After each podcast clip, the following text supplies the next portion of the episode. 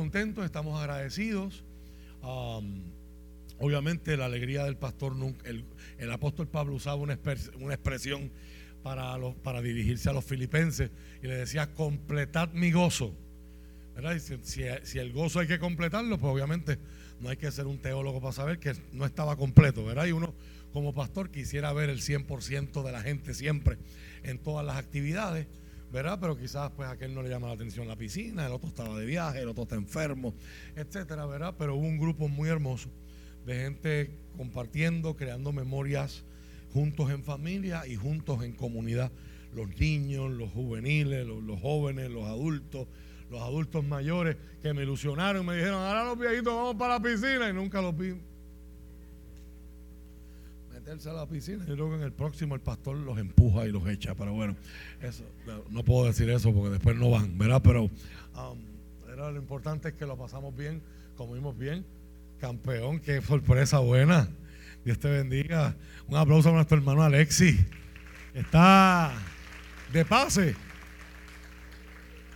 Está de órdenes militares acá. Él está radicado, ¿verdad? Temporalmente allá en Filadelfia como parte, ¿verdad? De sus asignaciones militares.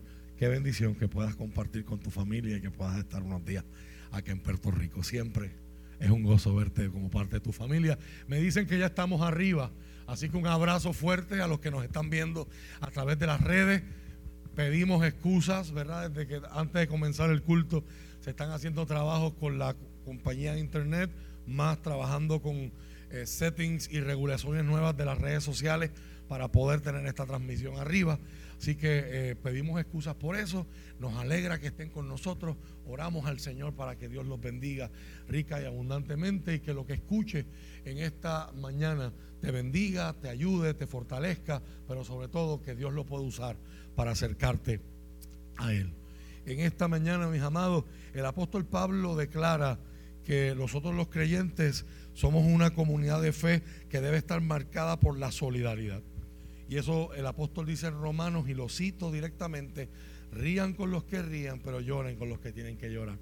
Por este medio, verás, si están conectados, yo envío un abrazo a nuestra hermana Mari de Jesús y a su esposo Eliud Castillo, uno pareja de nuestros adultos mayores de la iglesia, nuestro hermano Eliud, me enteré en el día de ayer, está hospitalizado en Ima de Caguas, en el cuarto 419. Lo puse en el, en el chat de los varones por si alguno tiene oportunidad de pasar. Y aprovecho, hay varios hermanos de la iglesia que trabajan en ese hospital. Si nos pueden dar la mano, yo espero estar pasando en la, en la tarde de hoy. A él le hicieron un procedimiento médico, un estudio, y hubo unas complicaciones de carácter de infección y los médicos están trabajando con él en cuanto a eso y lo vamos a presentar en oración. También nuestra hermana Tatiana nos escribió esta mañana que iba a estar conectada hoy ya que su, hijo Antonel está con infección de oído. Así que los presentamos a los dos en oración, ¿verdad? pidiendo sanidad. Y si hay alguien más de la congregación que estuviera enfermo y no tuviéramos eh, conocimiento de ello, ¿verdad? pues también oramos al Señor, porque el que tiene que saber, ya sabe. Amén. Que es el Señor. De la misma manera, verá que hay hermanos que están pasando momentos de dificultad por los que requieren nuestra solidaridad y nuestra oración y nuestra empatía. También hay hermanos que Dios les ha permitido eh, cumplir. Eh, años, celebrar días de vida, ¿verdad? y damos gracias al Señor por la vida de cada uno de ellos. El pasado martes, martes era 1 de agosto, nuestro hermano Carlos estuvo cumpliendo añitos, ya, ya está allá arriba en la proyección. Campeón, feliz cumpleaños.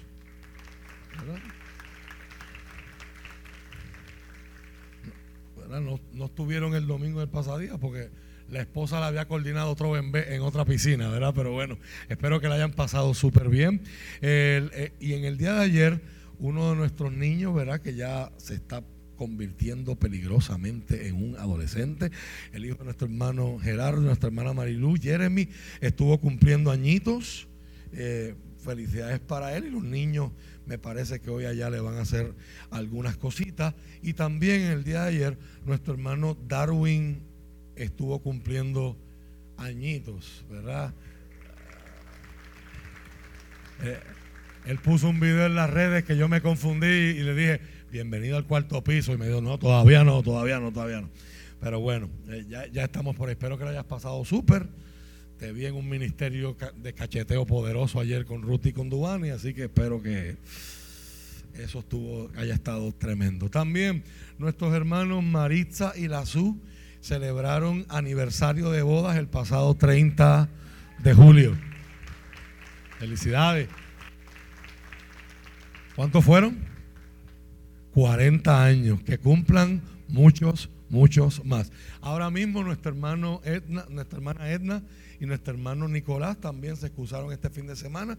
Están en el área oeste de Puerto Rico, ya que mañana lunes celebran 41 años de casado también. Así que hay un montón de malos ejemplos por ahí, ¿verdad? De fracaso, pero hay un montón de buenos ejemplos que los jóvenes podemos mirar, ¿verdad? Y podemos decir, se puede, se puede mantener un matrimonio y se puede mantener el compromiso, ¿verdad? De, que se hizo delante de Dios en un altar. Y en el día de hoy también nuestra hermana Silvia y su esposo José Navarro están celebrando aniversario de bodas. ¿Cuántos son? 35 años. Damos gloria a Dios. Y ya José hace así, ya sabemos que la medalla grande es para la sierva del Señor. Aleluya. Muchas gracias. Damos gracias a Dios por su vida, la historia de restauración y la historia de lo que Dios ha hecho en la familia de ustedes. Es una de nuestras historias de éxito y de, y de bendición que nos llena de mucho orgullo. Que cumplan todos, muchos, muchos más. En esta mañana me siento honrado, me siento privilegiado eh, doy gracias a Dios por la visita, ¿verdad? Que mía, si la memoria no me falla, de Burao, que nuestro hermano Carmelito presentó hace unos minutos atrás. Y hay otras visitas con nosotros, pero no son visitas que están con nosotros por primera vez y tampoco les consideramos visitas aquí. Aquellos que son miembros más recientes quizás no los recordarán, pero hoy están con nosotros el pastor Orlando Rodríguez y su esposa Odalis. Muy bien acompañados por un amigo en común. Jonathan Vázquez, un abrazo, campeón. Espero que te encuentren bien. Ellos están en unas vacaciones ministeriales. Hay gente aquí que no sabe lo que es eso. En algún momento en el año se van, se van a enterar. Pero eso es otro tema, eso es historia, eso es otra predicación. Pero los, nuestros hermanos, ¿verdad? Que están, están en esas vacaciones ministeriales, me escribió, a qué hora empieza el culto, queremos visitarlos, ¿verdad?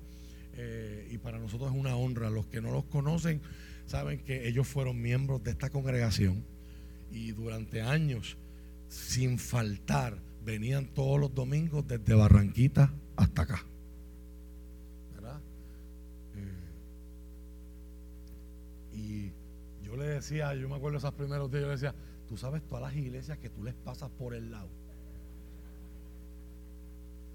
Pero obviamente él me dejaba sin argumento. Decía, cuando Dios te lleva a un lugar, yo para ir a la playa tengo que guiar dos horas. Porque ahí ven en la montaña, no importa para qué playa vayan. Hay una hora de camino mínimo.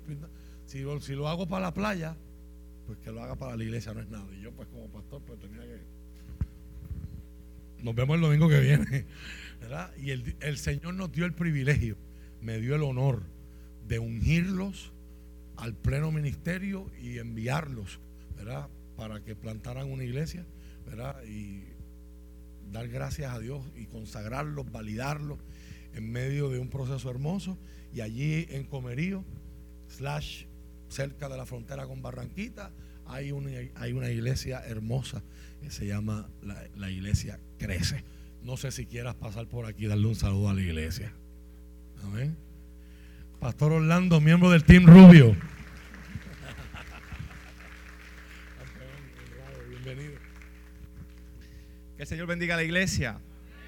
Para nosotros es un honor estar aquí. El pastor Sakur ya, ya mostró nuestras intenciones. Estamos de vacaciones ministeriales y yo le decía a mi esposa que dentro de las actividades que queríamos hacer, que fuimos a la playa, fuimos a piscina, fuimos a hoteles, Mm, en fin, nos declaramos en bancarrota o en pobreza después de llegar a estas vacaciones. Dentro de las actividades que queríamos hacer, queríamos estar acá con ustedes porque apreciamos esta iglesia. Esta iglesia ha sido eh, pilar, pieza importante para nosotros, para nuestro ministerio y queríamos escuchar a nuestro pastor en esta mañana. Dios les bendiga. Gracias. Los honro y los felicito públicamente, ¿verdad? Eh, la vida cristiana y la vida ministerial es una vida que requiere balance y ese tiempo. Es muy, muy importante que Dios lo use para, para recargarles, para recalibrarles y para reenfocarles en lo próximo que el Señor tiene para ustedes como familia y para ustedes como iglesia. Honrados de que estén aquí con nosotros.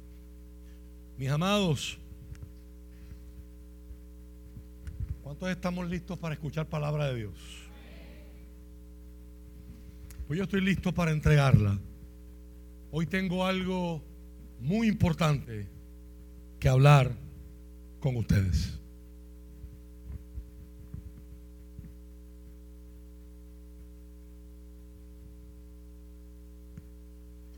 Señor ha puesto una palabra en mi corazón para ustedes que es muy, muy necesaria. Y en esta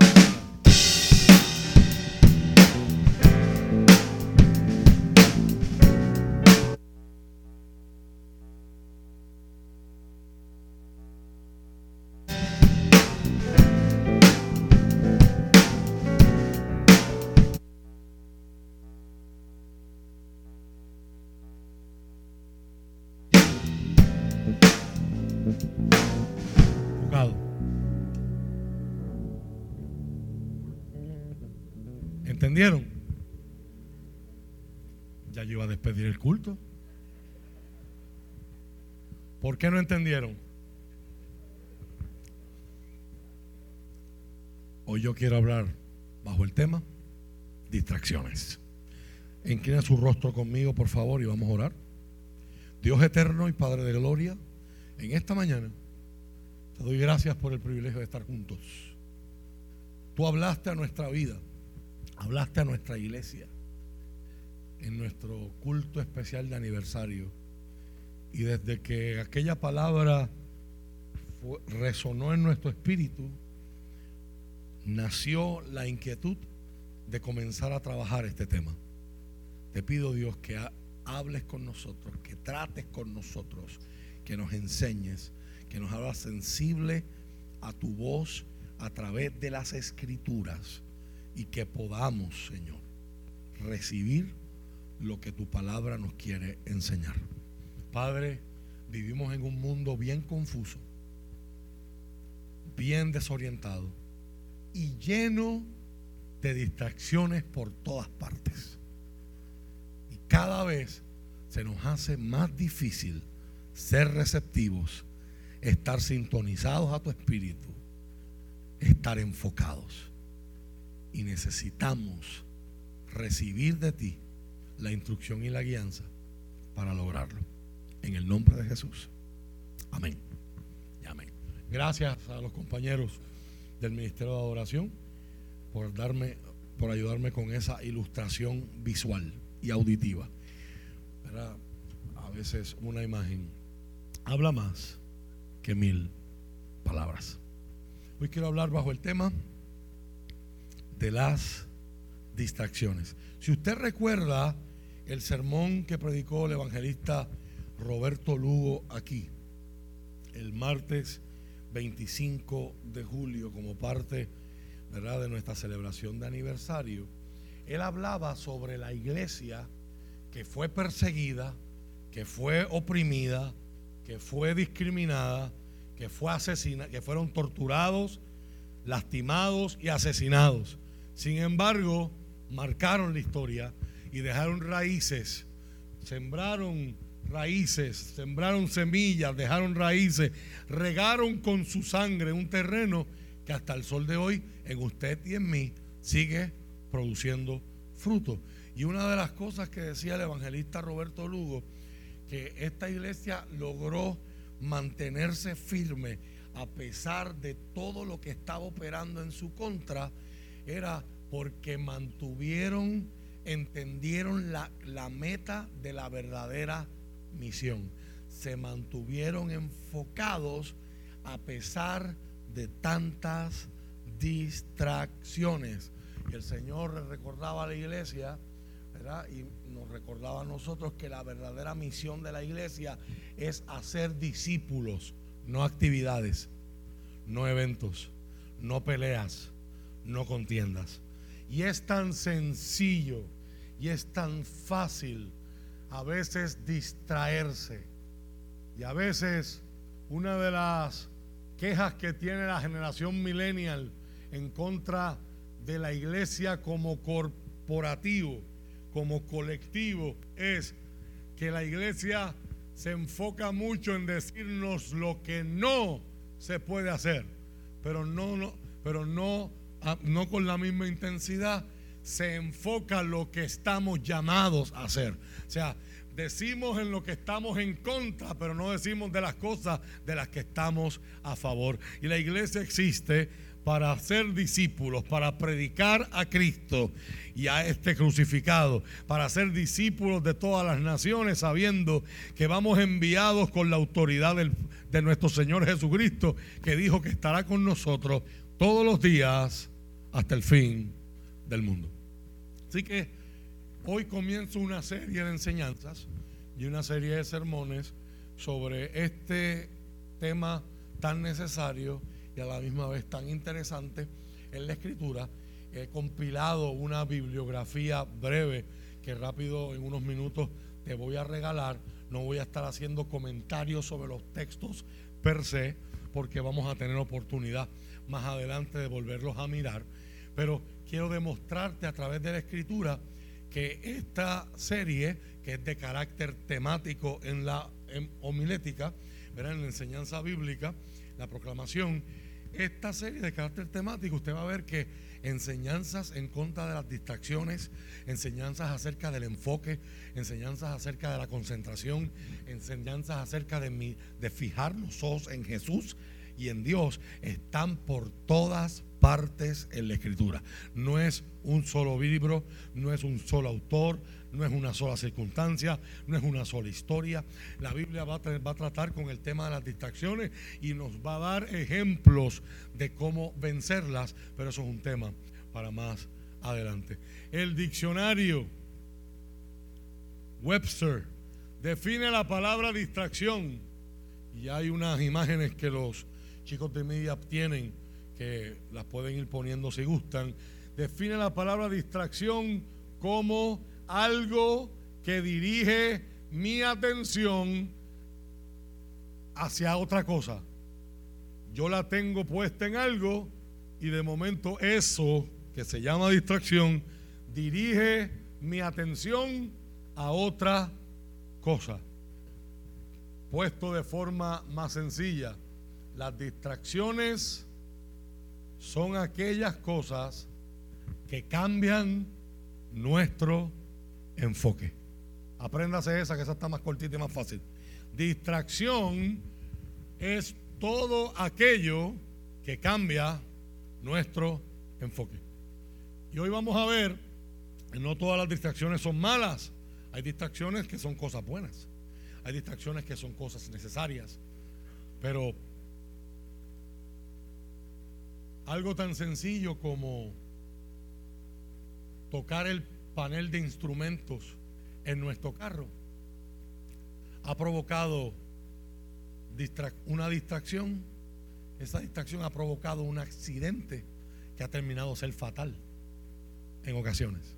Hay una gráfica que tienen nuestros hermanos y que les pido que la pongan acerca de estadísticas de accidentes en los Estados Unidos, acerca de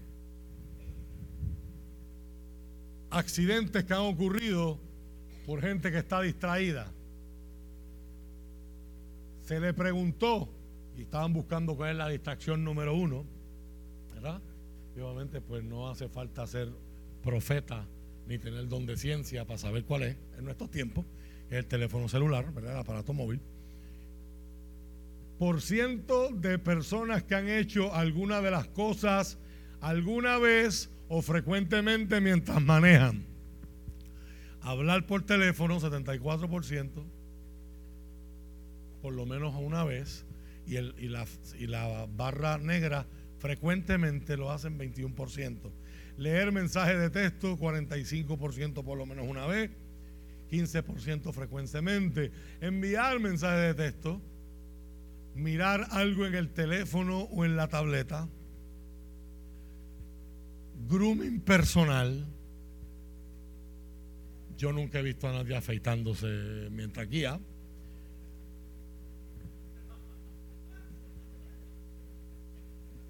Pero con el riesgo de sonar biased o discriminatorio, si he visto un montón de mujeres maquillándose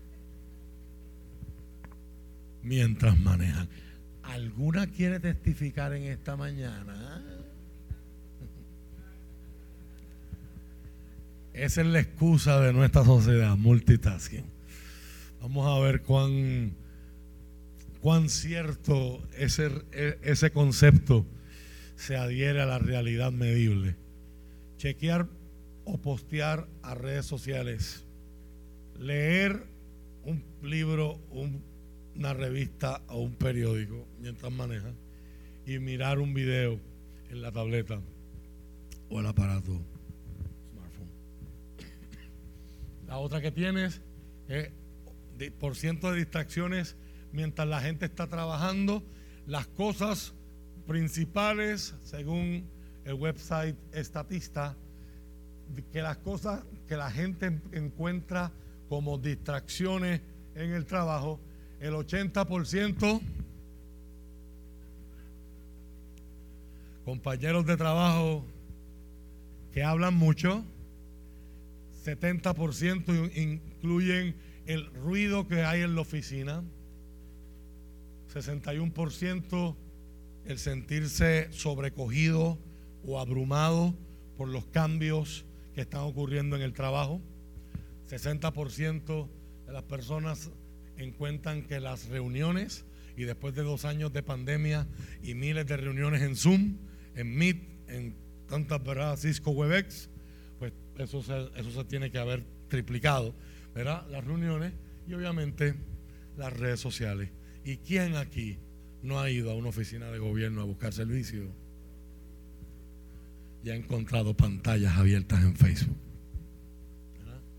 provocando un ejercicio de paciencia, de respiración profunda, de manejo de temperamento, para uno no perder el caché y uno no perder el testimonio en la desesperación que provoca uno estar tomándose tiempo de su trabajo, tiempo de días libres, tiempo de familia, para hacer una diligencia y que alguien que está distraído te haga perder tiempo. Ahora, la realidad es que no todo el mundo se distrae de la misma manera y por las mismas cosas. Conozco personas que si hay una televisión prendida, ellos se van a distraer. Mi esposa a veces me dice, tú no puedes escuchar nada porque tú te metes. Y dice, el programa te chupa. Y a veces son programas que a mí no me gustan de los que ellas ven, con unas voces así. Y el asesino pensaba que se había salido con las. O sea, que el, tema no es para, mí no el, el, que pusieron para hacer el doblaje y a traducirlo en español es pésimo. Y, pero, pero de momento, yo estoy con mis cosas así, con, eh, y se lo pongo en pausa. Y ahí uno cae como que. Sin embargo, hay otras personas que dicen, no, no, el white noise, ese tipo de ruido, yo necesito tener ruido para estudiar, tiene que haber música o tiene que haber un televisor prendido, aunque yo no lo esté viendo, pero lo necesito, me puedo concentrar. Hay gente que sin el ruido del abanico no pueden dormir. Hay otros que no puede haber nada de ruido, porque si no, no pueden dormir. Hay distracciones que son bien obvias y bien ordinarias, mientras que hay otras distracciones que pueden ser bien sutiles. Hay distracciones que simplemente no pueden evitarse, porque pueden venir en la forma de circunstancias que uno no espera o que están más allá de nuestro control.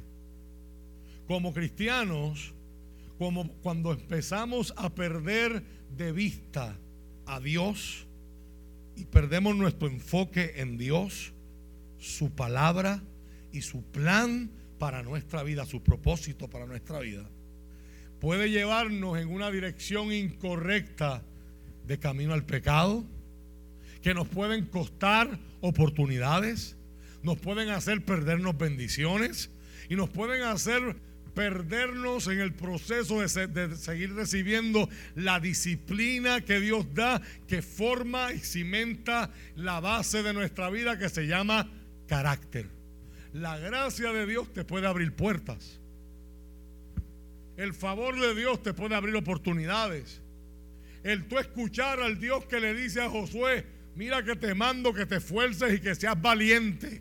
No temas ni desmayes porque yo tu Dios voy a estar contigo donde quiera que tú vayas. Puede llevar a Josué a decir, vamos a empezar esta campaña militar y vamos a conquistar esta tierra prometida. Sin embargo, todo lo que se va a sostener a la prueba del pasar del tiempo se tiene que sostener sobre el fundamento sólido del carácter. No son los sentimientos, no son las emociones, porque tanto los em, sentimientos como las emociones son cambiantes. Los impulsos cambian, los deseos cambian, los pensamientos pueden cambiar. Pero cuando uno construye sobre el fundamento sólido del carácter,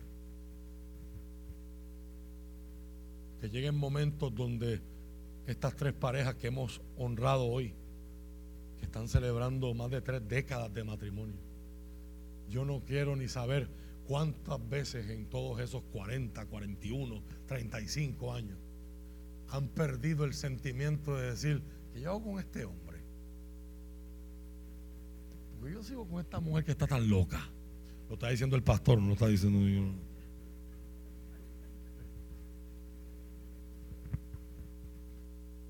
Y si uno basara todas las decisiones en cómo uno se siente, ¿cuántos irían a trabajar mañana?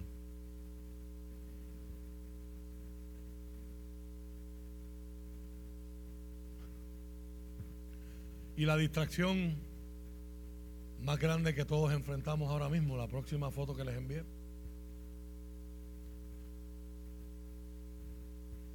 ¿Cuántos de ustedes luchan con esa burbujita roja. Yo no puedo ver en mi teléfono burbujitas así. Yo he tenido que optar por las cosas que no son, las aplicaciones que no son esenciales en mi teléfono, removerle las notificaciones para que no me distraigan. ¿Verdad? ¿Quién sabe si alguna, y tengo algún nivel leve de una condición que no es para tomarle en broma, el desorden obsesivo compulsivo. Pero yo personalmente, yo ver algo así, no lo puede, no está en mí, no lo puedo controlar. Por ejemplo, yo tengo un, un email de Gmail que cada vez que alguien te pide algo, me da su email porque estamos haciendo una. Ah, sí, este, sí, adelante. Un email que yo lo, lo chequeo una vez cada cinco años. Si, yo, si yo le prendo las notificaciones a esa cosa. Ahí me va a dar un infarto cuando aparezca. Tiene 10 mil correos que no están vistos. Eso no puede aparecer. ¿Cuántos de nosotros, en vez de que el teléfono esté trabajando para nosotros, se invierten los papeles y el teléfono se convierte en una prisión? Yo tengo una foto bien interesante de eso. La semana que viene se las traigo. Y a veces lo que se supone que es una herramienta y una bendición se convierte en una distracción que nos retrasa, nos atrasa y a veces nos obstaculiza ser productivos. Se hizo un estudio en los Estados Unidos de muchas personas han tratado de medir cuál es el costo para las empresas, para la economía, para la productividad en la distracción. Creo que esa es la última foto que les enseñé, que, es más, que les envié, que es más pequeñita. Cada vez que tu atención se distrae de la tarea que te toca hacer, sea el trabajo que te asignaron, el informe, el reporte que tienes que hacer, sea oración, sea asignación con los hijos de la escuela, sea una asignación y ya mismo eh, los próximos cultos vamos a orar por el comienzo del semestre escolar, tanto para los niños como para los adultos que estamos estudiando, viendo la bendición del Señor. Sea lo que sea, cada vez que tú te distraes de una tarea, lo primero que ocurre es que pierdes tiempo. Y toma y requiere esfuerzo para volver a caer en tiempo. Para volver a concentrarte en lo que estabas haciendo. interrupciones repetidas pueden causarte falta de motivación. A veces nos sentimos como que si todos quisieran una parte de nuestro tiempo y que nunca encontramos oportunidad para lograr nada. Algunos aquí alguna vez han querido que el día tenga 25, 26, 30 horas, porque aparentemente las 24 que tenemos no nos dan. Se hizo un estudio que parte de esa imagen que usted está viendo ahí es parte de los de los hallazgos que hace la profesora Gloria Mark de la Universidad de California el norteamericano trabajador promedio se distrae cada 11 minutos. Mira estas estadísticas, amado. Cada 11 minutos se distrae el trabajador norteamericano promedio.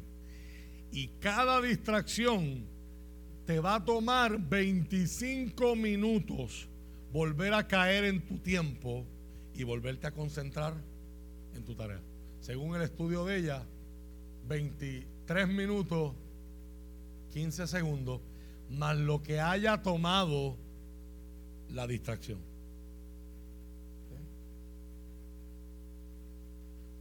Le doy un ejemplo. El viernes íbamos a comenzar el culto de bautismo y ocurrieron varias distracciones. Hubo una fluctuación de corriente fuertísima equipos se nos dañaron, sonido se afectó, empezó a llover, los instrumentos, las cuerdas se le salieron, bueno, un montón de cosas que parecían demasiada casualidad para ser coincidencia. Y antes de que empezara el culto, yo sabía que en algún momento de la noche iba a bajar el veredicto del jurado que estaba deliberando sobre el caso de exboxeador Félix Verde. Y como es un caso tan sonado, tan hablado, yo decía, si baja a mitad de que yo estoy en mi reflexión, en mi sermón, voy a tener un problema. Mientras más complicado el proyecto, más tiempo toma volver a recobrar el enfoque, porque tu cerebro tiene que poner un esfuerzo considerable cuando está cambiando entre objetivos complejos. Así que muchos hoy retan la idea del famoso multitasking como algo productivo o algo favorable para la, la productividad investigación llevada a cabo en la Universidad Carnegie Mellon sugiere que los seres humanos simple y llanamente no están equipados para estar switchando entre diferentes tareas y, distracciones frívolas como lo son las redes sociales. Si tratas de hacer dos tareas al mismo tiempo, tu performance, tu rendimiento se va a afectar. Y ha llegado al punto, mis amados, donde si corremos los números, si el, si el profesional legal, por ejemplo, se distrae seis veces por día y le toma 23 minutos para volver a la tarea original y concentrarse, ya nada más al día están perdiendo 138 minutos. Eso es más de dos horas que se están pagando pero no se están produciendo. Y obviamente, si usted vive por aquella canción del gran combo que decía, qué bueno es vivir así, sin ganas de trabajar. ¿verdad? Pues usted dice filete, porque mientras más distracciones, más me pagan y menos tengo que hacer. Pero los cristianos no creemos en el robar. Y ahora se van los amén y los gloria a Dios. Y usted no se supone que se esté robando su sueldo. Así trabaja en el gobierno. El llamado de, de nuestro Señor es a representar a nuestro Dios donde quiera que hagamos y a trabajar como si Jesús fuera nuestro jefe. Por lo tanto, estar robando horas, estar robando breaks, estar, estar siendo poco productivo es una forma de robar. Se fueron los amenes, se fueron los gloria a Dios. Hay gente que ha llegado a producir números de que a la economía norteamericana las distracciones le cuestan más de 900 billones de dólares por año. Así que creo que ya planteé la relevancia de este asunto en todas las áreas de nuestra vida porque todo lo que hacemos es espiritual. Así que yo le invito por favor, antes de cerrar en esta mañana, que me acompañe al Evangelio según San Lucas, el libro que estamos estudiando en la escuela bíblica. No se tienen que poner de pie, ¿verdad? En esta iglesia creemos en la reverencia a la palabra, pero como ya estamos en la disertación, ¿verdad? Solamente búsquelo. Lucas capítulo 10, verso 38 al 42, que nos presenta una historia súper conocida que plantea este tema. El famoso encontronazo o el intercambio entre Jesús y su amiga María por causa de su otra amiga y hermana Marta, ¿verdad? Marta y María.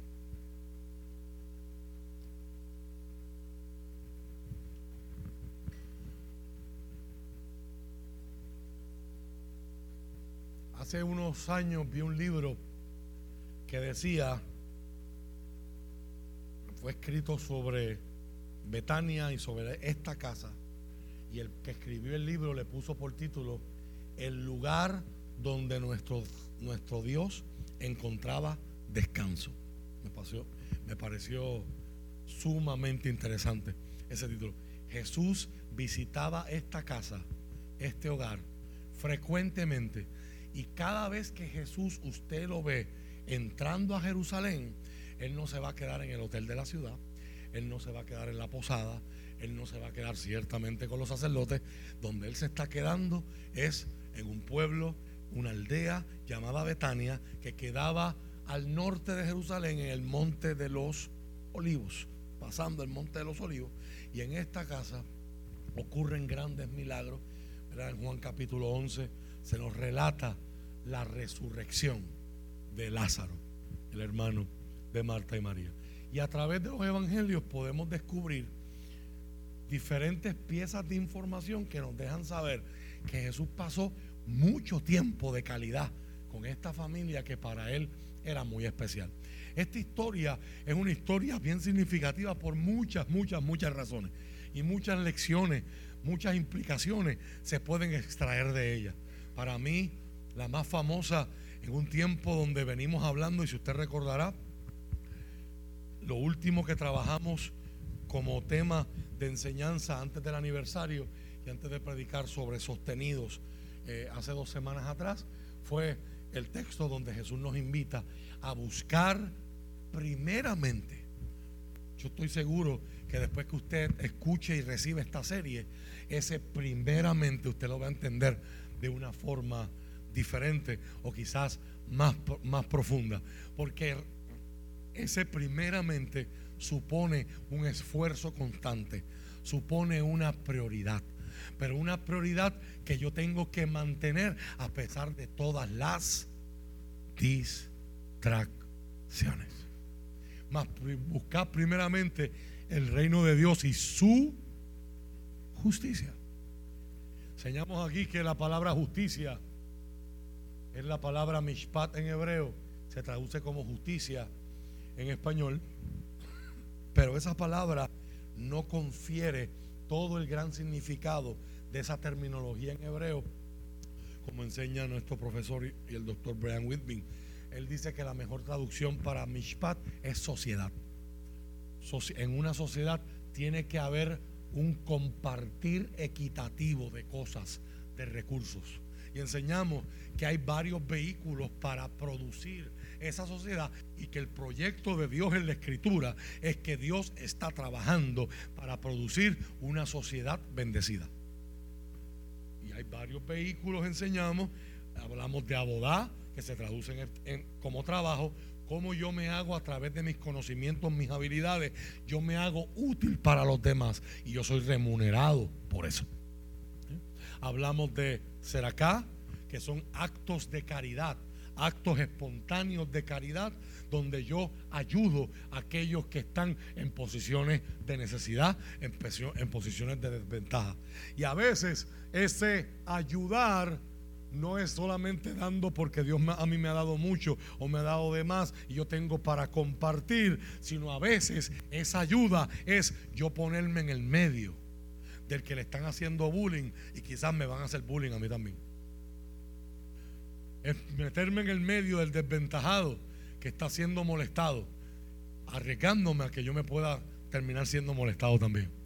Y esa palabra es Geset, que es la palabra hebrea que se traduce en griego como ágape, la mejor palabra para amor sacrificado, amor desinteresado, el amor con el que Dios ama. Todos son componentes necesarios para que exista una sociedad equitativa y bendecida. El pecado y el sistema en que vivimos, que la Biblia le llama mundo, de una forma técnica y de una forma muy despectiva no habla de la gente, habla del sistema que gobierna, cómo la gente piensa, actúa y funciona. El pecado y el mundo cada vez nos separan más del diseño original de Dios para una sociedad bendecida y equitativa. Por lo tanto, el creyente debe ser alguien que está al servicio. Y predicamos hace unas semanas atrás, estamos esclavos somos esclavos, decía Pablo. Éramos esclavos del pecado, Cristo nos liberta y ahora somos esclavos de la justicia. Leímos en Romanos capítulo 6, hace unas semanas atrás. Así que no hemos perdido esa conexión. Pero ¿hacia dónde me enfoco ahora? El apóstol Pablo le dice a los filipenses, olvidándome ciertamente de lo que queda atrás y extendiéndome, enfocándome en lo que tengo de frente. ¿Qué es, es lo que como iglesia tenemos de frente? Esta serie la estamos conceptualizando y queremos que sean unas herramientas para usted prepararse emocionalmente, intelectualmente, espiritualmente para nuestro retiro campamento congregacional en un mes, menos de un mes. Selah donde haremos una pausa. Nos iremos a un lugar que no hay señal de celular, solo en selectos lugares que solamente algunos jóvenes van a tratar de descubrir.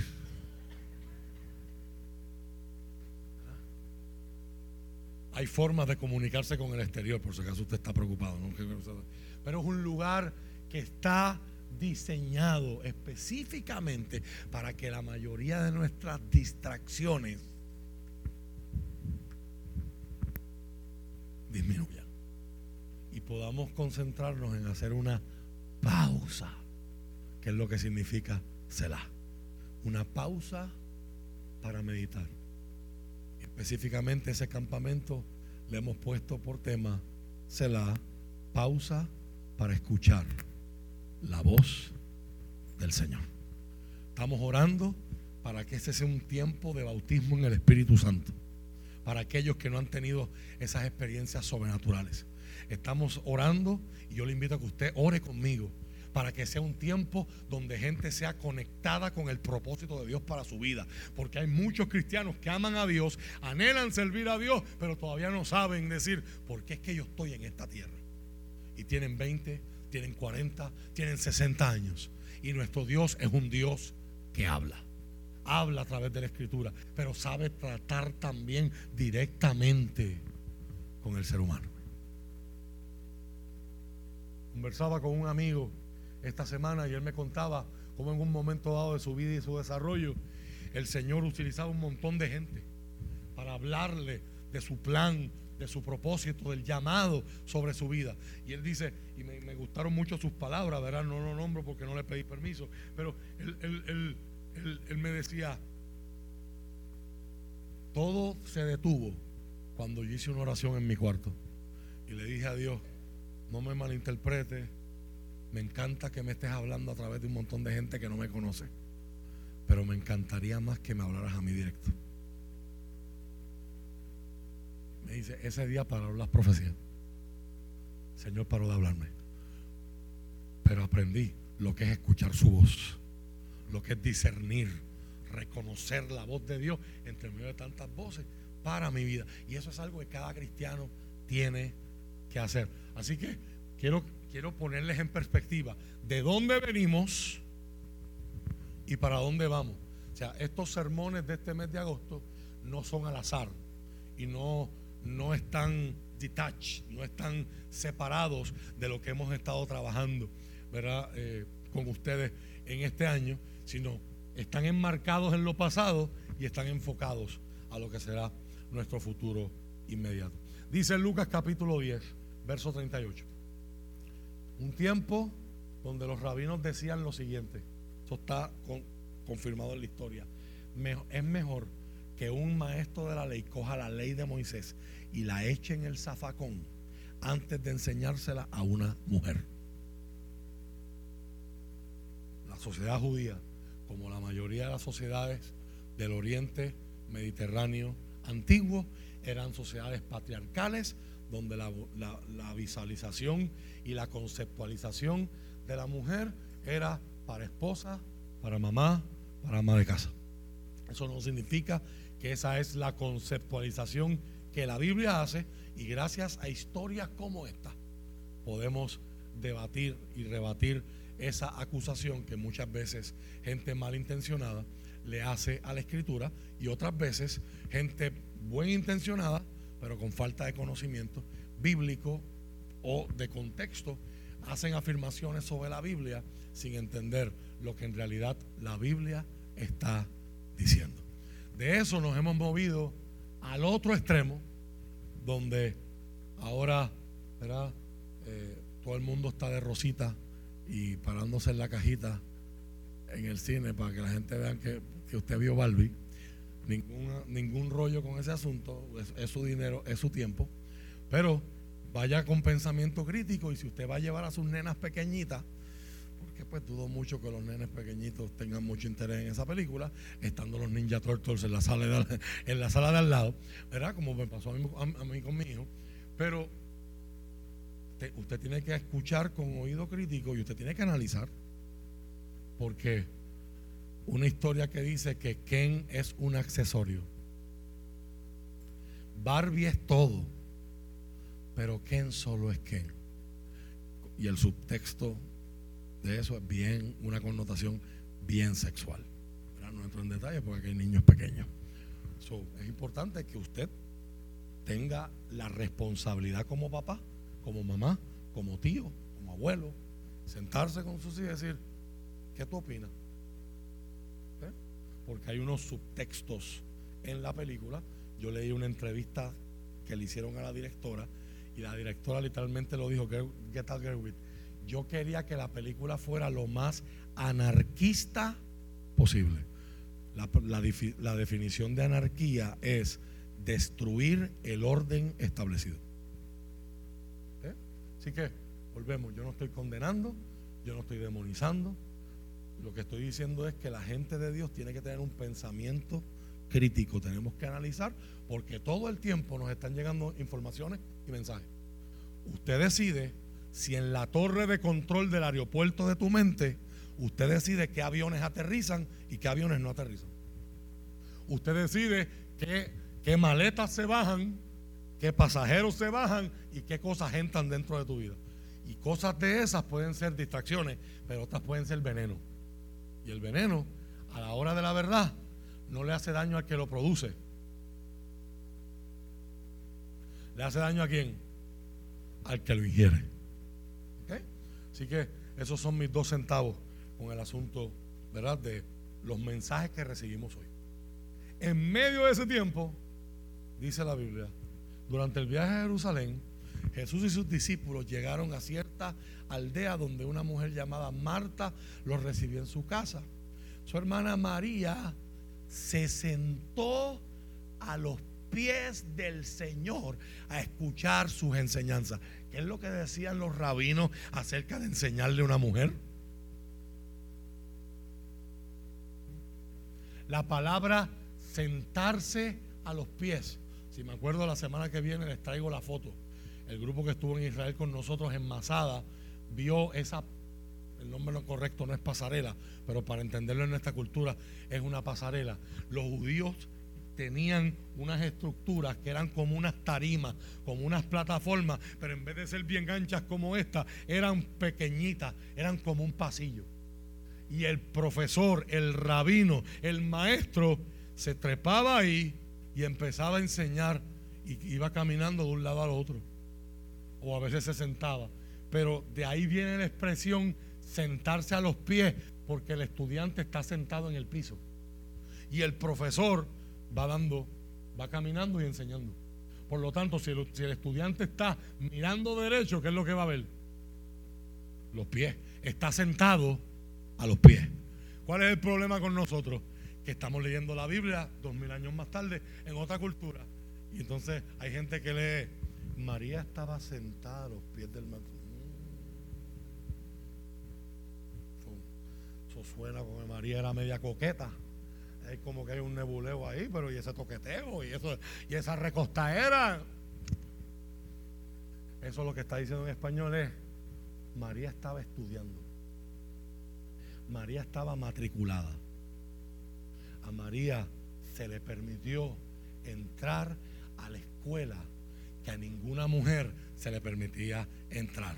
Y está en una escuela no acreditada, porque el que está enseñando allí no es un rabino que pertenezca a los gremios profesionales. Sin embargo, hasta el sol de hoy, usted y yo le llamamos maestro el maestro de maestros, la mejor fuente de sabiduría de la historia. Y allí está una mujer que su sociedad le dice, tú no puedes estudiar, tu lugar es la cocina, pero su maestro le dice, si tú quieres estudiar, yo te enseño.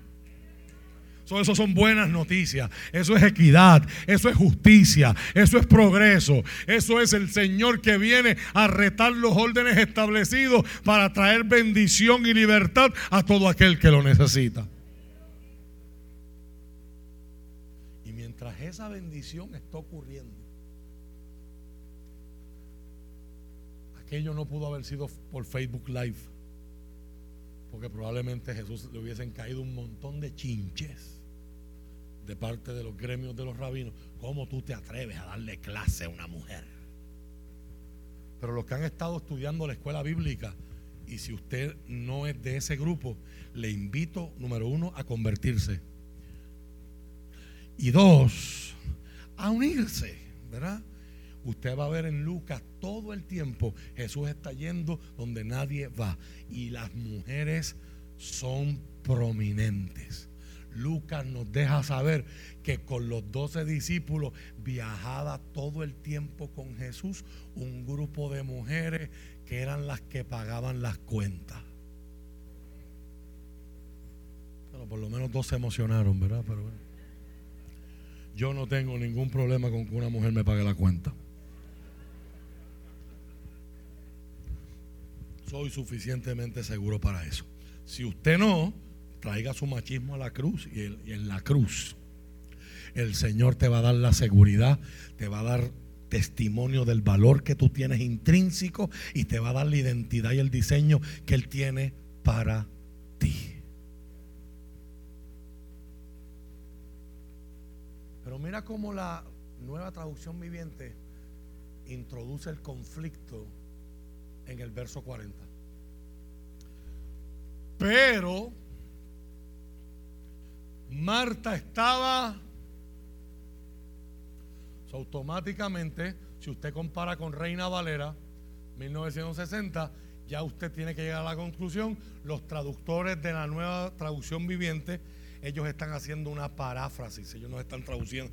El interés de ellos no es traducir literal, sino es que usted y yo podamos entender lo que está en el original, pero en nuestro español. A veces ellos hacen un poquito de interpretación por nosotros y ahorita te lo voy a demostrar en el libro de Génesis.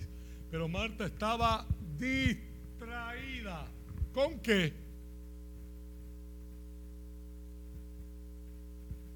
Estaba haciendo un bailecito en TikTok para subirlo. No, al igual que eso no es malo, lo que Marta está haciendo no es malo. yo quiero desmentir o debunk el mito de que todas las distracciones son cosas malas. Hay muchas cosas que se interponen en nuestra vida que son buenas, pero se convierten en un obstáculo para lograr lo mejor. Y hay un libro muy famoso en el, en el mundo del liderazgo que se llama a sí mismo From Good to Great, de lo bueno a lo mejor. Lo bueno es el peor enemigo a veces de lo mejor. Y de ahí de ese libro es que viene todo esto que usted ha escuchado de la cajita de confort, la zona de confort, fue en ese libro que se acuñó esa terminología por primera vez, ¿verdad? Pero eso es otro tema, otra historia, otra predicación. Pero Marta estaba distraída con los preparativos para la gran cena. Entonces se acercó a Jesús y le dijo, maestro, texto no lo dice, pero tan pronto ella llama a Jesús, ¿qué pasa con la clase? Así que ella está distraída. ¿Lo viste o no lo viste? Pero ahora ella se convierte en una. ¿Tú te imaginas que Jesús estuviera hablando ahí de cómo va a ser el apocalipsis? sabemos. En el cielo vemos el, el, video en YouTube. Y el anticristo se levanta y hablando cosas bien interesantes. Maestro,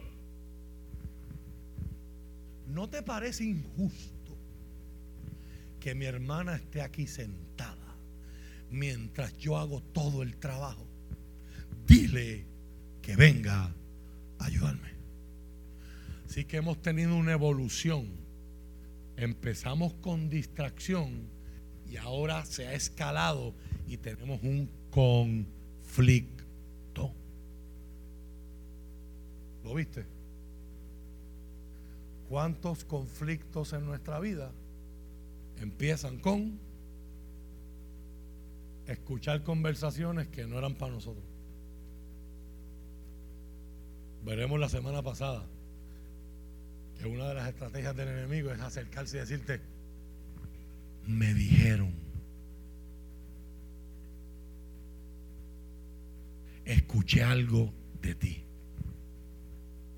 Fulano y Sultano están diciendo que tú. Distracción, conflicto. El Señor le dijo, centella. Así que le dijo, hija del diablo Estás descarriada ocho veces.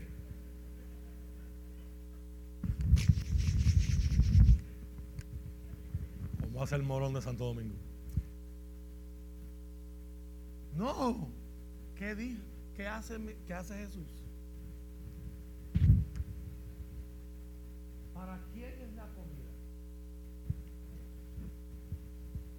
¿Por qué Marta está preparando una, dice el verso anterior, una gran... ¿Por qué la cena es grande? Porque de momento en esa casa vivían tres personas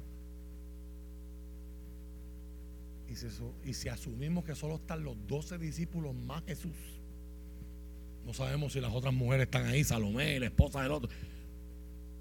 Mínimo, se añadieron trece platos a la mesa. Y en Puerto Rico la mayoría de nosotros crecimos escuchando el refrán. Cuando la gente tenía 11 hijos, 15 hijos, 25 hijos.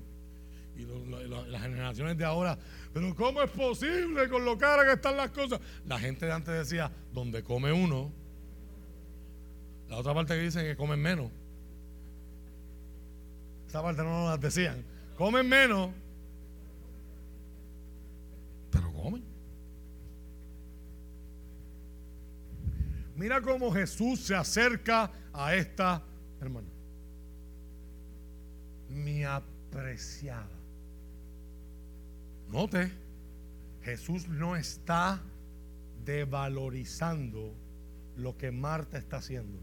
Lo que tú estás haciendo, y lo veremos la semana que viene de más, en forma de análisis más profunda, pero lo que yo creo que usted ve es que esta es una historia de caso. Nuestro servicio a Dios puede ser una distracción. Hay gente que ha dejado de pasar tiempo con Jesús porque confunden que el tiempo que están trabajando para Jesús sustituye el tiempo de estar conociendo a Jesús. Marcos capítulo 3 y verso 14 lo dice claramente, apunte ese verso y métaselo dentro de su ser, como decía mi mamá y mi papá, entre cuero y carne. llamó a los que él quiso, dice Marcos capítulo 3 verso 14, y los llamó para que estuvieran con él. Y para enviarlos a predicar.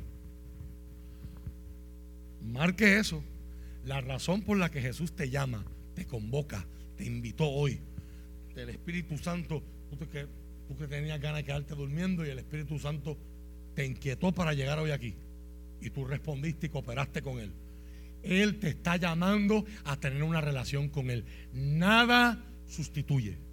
Nada debe ser más importante en nuestra vida que estar conociendo a Jesús. Para hablar de alguien, para dar referencia de alguien, para demostrar que conocemos a alguien, primero hay que pasar tiempo con ese alguien.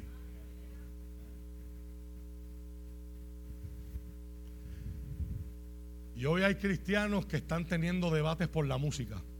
Hoy hay cristianos en la pandemia que tuvieron debates por las mascarillas. Hay gente que tuvo debates por las vacunas y todavía, tres años más tarde, siguen hablando de las vacunas.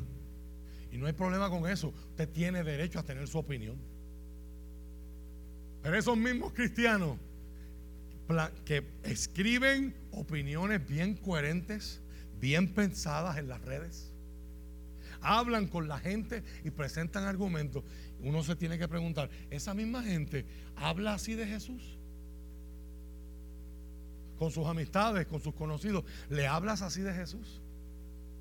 La pregunta que va a hacer que muchos pierdan la bendición esta mañana, desde que empezó el año 2023, ¿a cuánta gente de tu círculo tú le has hablado de Jesús? ¿Será que estemos distraídos? No es que hablar de Sound of Freedom, la trata humana, el, el proyecto de secularización social, el proyecto de, destrucción de la familia o reconstrucción del concepto familia o la deconstrucción de ella. Tomar postura es importante, pero no debe ser nuestro enfoque principal. La pandemia fue muy importante y muy difícil, pero no debe ser mi enfoque principal. Entonces, cuando yo veo gente que en sus redes sociales puede plantear argumentos a favor de una cosa o de la otra, entonces no me puedes decir que tú no estás preparado para hablar de Jesús. Porque si puedes hablar de argumentos a favor de las mascarillas o en contra de las mascarillas, a favor de la vacuna o en contra de la vacuna, en contra del patriarcado o a favor del matriarcado, puedes hablar entonces de aquel que es el único que puede cambiar la vida que es el único que puede llenar el vacío, el único que perdona, el único que, te puede dar lo que el ser humano necesita más profundamente, que se llama un nuevo comienzo. Entonces hay cristianos envueltos en toda clase de discusiones, que no es malo, estamos llamados a perseguir la justicia y primeramente buscar el reino de Dios y su justicia. Pero en ese hacer para Jesús, me puedo distraer y perder de vista que la razón por la que Él me llamó es para que yo lo acompañe. Me gusta la reina Valera ahí. Me llamó para estar con Él. Hoy estás pasando tiempo con Él. ¿Hace cuánto que no lo hacías esta semana? Tristemente para muchos cristianos, el tiempo dentro del templo es el único tiempo que pasan con Jesús. Y luego nos encontramos débiles, nos encontramos desanimados, sin fuerza, sin motivación. Apreciada Marta, estás preocupada y tan inquieta con todos los detalles. Hay una sola cosa por la que vale la pena preocuparse. María la ha descubierto. Y nadie se la quitará. La reina Valera dice, María escogió la mejor parte. Acá entre nos, yo pienso que esa traducción está mejor. Jesús no está, no está desvalorizando el que cocina, el que prepara, el que friega, el que está haciendo ensalada, el que está haciendo dips. yo no sé qué Marta estaba haciendo. Pero Jesús le está diciendo, tú eres apreciada. Yo te doy valor. No solamente te doy valor a ti, te doy valor a lo que tú estás haciendo. Tú estás trayendo un conflicto que demuestra el estado en el que está tu mente. Mira cómo le llama a Jesús. No le dice carnal. No le insulta, le dice, estás preocupada. Estás, la traducción Reina Valera dice, afanada. Y el afán no es malo, pero mal manejado, el afán puede provocar que una mente que está tranquila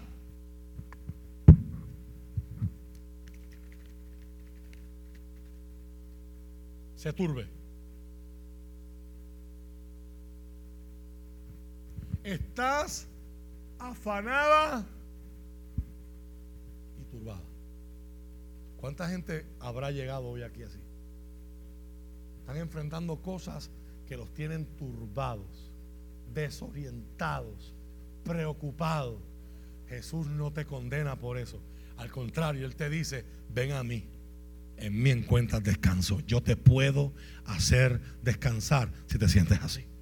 Así que hay buenas noticias en esta mañana. Pero a la misma vez que Jesús está validando el estudio de María, le está dejando saber a Marta, ¿por qué te es tan incómodo si tú te estás disfrutando lo que tú estás haciendo allá en la cocina? Ella se está disfrutando lo que está haciendo aquí. A mí no me molestaría, aquí estoy metiendo palabras donde no están escritas, pero viendo el corazón de Jesús en la escritura, sé probablemente que si Marta decía, ah, pues yo me puedo sentar también. Y curiosamente, la, Biblia no nos deja saber cómo termina la historia. Quizás Marta soltó el mapo, apagó el horno y se sentó. Y Jesús le dijo, tranquila que después todos te vamos a ayudar a cocinar, todos los que estamos aquí. Y miró a Pedro, tú también.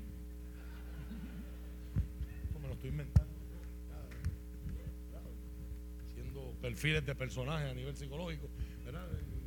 El grupo que Jesús pastoreaba era un grupo bien, bien interesante. Hay una sola cosa por la que vale la pena preocuparse.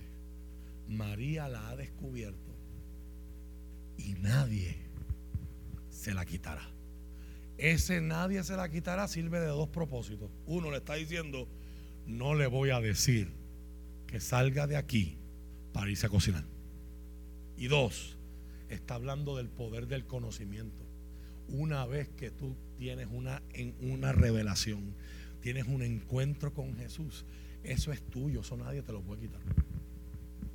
Te pueden hablar, te pueden, pueden hablar mal de ti, pueden hablar mal del pastor, pueden hablar mal de la iglesia, pueden hablar mal de Jesús, pero lo que tú viviste, eso es tuyo. Eso nadie te lo puede quitar. El conocimiento que tú tuviste en ese bachillerato, eso es tuyo. Te pueden coger el diploma y rompértelo en la cara. Pueden decir que tu universidad ya no sirve. Pueden decir que tu, tu institución educativa perdió la acreditación y ya no funciona. Pero a la hora de la verdad, lo que está aquí, nadie me lo puede quitar. Quizás el papelito vale más o vale menos. Pero lo que está aquí, la experiencia que usted lleva adquiriendo en su trabajo durante dos años, diez años, gente que lleva aquí más de 30 años trabajando, eso nadie te lo puede. Es tuyo. Y es lo que Jesús está hablando. Y me parece algo fascinante el, el, fenómeno de lo que es el aprendizaje. Cuando Dios te entrega algo. Cuando a través del estudio tu mente se abre y llega a lugares que no pensabas llegar y ves cosas que no, antes no veías y sientes cosas que antes no sentías y empiezas a tener convicciones que antes no tenías. Eso es de ella y nadie se las va a quitar. Anote por favor, voy a leer una bibliografía compacta cerca de temas de distracciones, pero no voy a hacer comentarios sobre estos versos por razones de tiempo. Solo voy a hacer eh, tres comentarios sobre esta historia de Marta y María y con eso concluimos en esta mañana. Lucas capítulo 12, verso 35 al 48. Estén vestidos, listos. Lucas 12, 35 al 48. Estén vestidos, listos para servir y mantengan las lámparas encendidas como si esperaran el regreso de su amo de la fiesta de bodas. Entonces estarán listos para abrirle la puerta y dejarlo entrar en el momento que llegue y llame. Los siervos que estén listos y a la espera de su regreso serán recompensados. Les digo la verdad, Él mismo les indicará dónde sentarse. Se pondrá el delantar y les servirá mientras estén a la mesa y comen. ¿Ves por qué te digo que no me, no me cuesta pensar que Jesús le haya dicho a Marta, tranquilo, yo, consigo, yo cocino contigo cuando terminó. Vente, siéntate, coge la clase. Porque ese es su carácter. Puede ser que llegue en la mitad de la noche o durante la madrugada, pero cualquiera sea la hora que llegue, recompensará a los siervos que estén preparados. Entiendan lo siguiente, si el dueño de una casa supiera exactamente a qué hora viene el ladrón, no dejaría que asaltara su casa. Hay una traducción en inglés que dice, no se iría de su casa. Si yo sé que el ladrón viene a las 3 de la mañana, pues yo no me voy a ir de par ni me voy a ir a quedarme a otro sitio. Yo lo espero. Lo espero con el bate, lo espero con el cojín, lo espero con, con lo que sea que le voy a dar la bienvenida. Puede ser que llegue en la mitad de la noche, la madrugada. Verso 40, ustedes también deben estar preparados todo el tiempo, porque el Hijo del Hombre vendrá cuando menos lo esperen. Pedro preguntó, Señor, ¿esa ilustración es solo para nosotros o es para todos? El Señor le respondió, un siervo fiel y sensato es aquel a quien el amo puede darle la responsabilidad de dirigir a los demás siervos y alimentarlos. Si el amo regresa y encuentra que el siervo ha hecho un buen trabajo, la reina Valera literalmente dice, y lo encuentra haciendo así. Habrá una recompensa. Les digo la verdad, el amo pondrá a ese siervo a cargo de todo lo que posee. Pero, ¿qué tal si el siervo piensa, Hmm. mi amo no regresará por un tiempo, tengo break. Y comienza a golpear a los otros siervos, a parrandear o emborracharse. El amo regresará inesperadamente y sin previo aviso.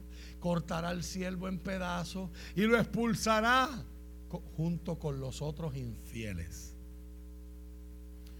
Las palabras de Jesús siempre hay un elemento dramático cortar en pedazos, ya usted sabe que eso captó la atención de todos los que estaban allí. Imagino, especialmente de Simón el Celote, que siempre andaba con una vaga preparada. Pero eso es otro tema, eso es otra predicación. El amo regresará inesperadamente y sin previo aviso, lo expulsará con los otros infieles. Un siervo que sabe lo que su amo quiere, pero no se prepara ni cumple las instrucciones, será severamente castigado. Ay, Puerto Rico. ¿Quién en Puerto Rico no sabe lo que Dios quiere? ¿Quién en Puerto Rico puede decir, no, yo nunca he escuchado, yo nunca he estado en una iglesia, a mí no me llevaban de chiquito, yo no crecí? Aquí vienen palabras bien peligrosas, especialmente para nosotros los puertorriqueños. Pero alguien que no lo sabe y hace algo malo será castigado levemente. un siervo que sabe lo que su amo quiere, pero no se prepara ni cumple las instrucciones, será severamente castigado. Alguien a quien se le ha dado mucho, mucho se le pedirá cambio. Y a alguien a quien se le ha confiado mucho, aún más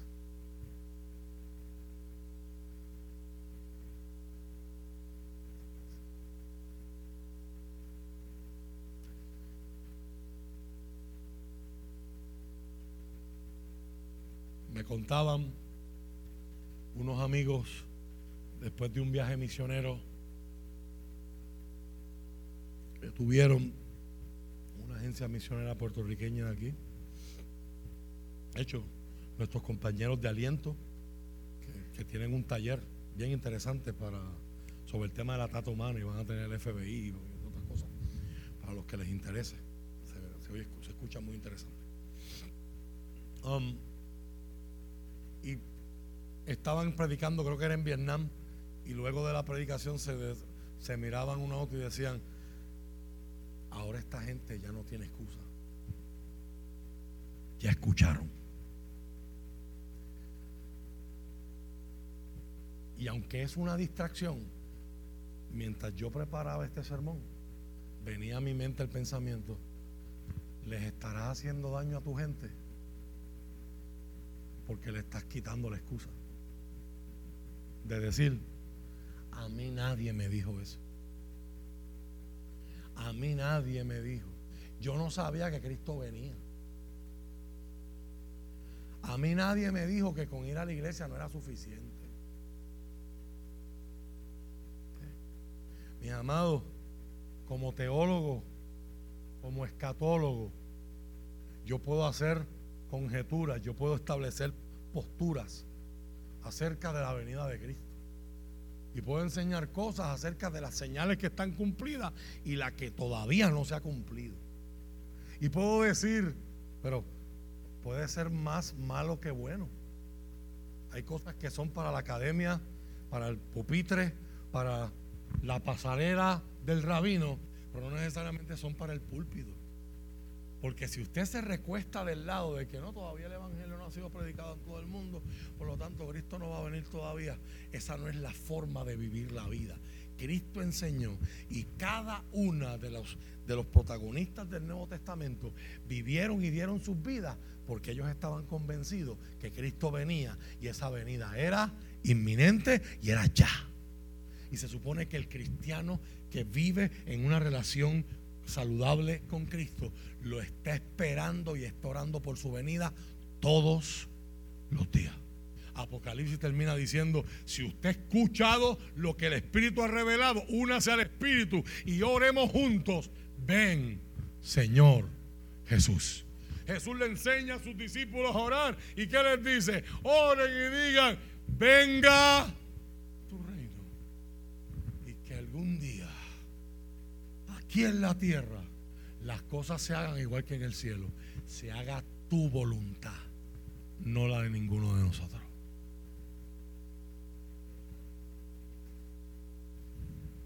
Por lo tanto, no es tiempo de recostarse, no es tiempo de estar distraído y que nos sorprenda la venida de Cristo y no estemos preparados.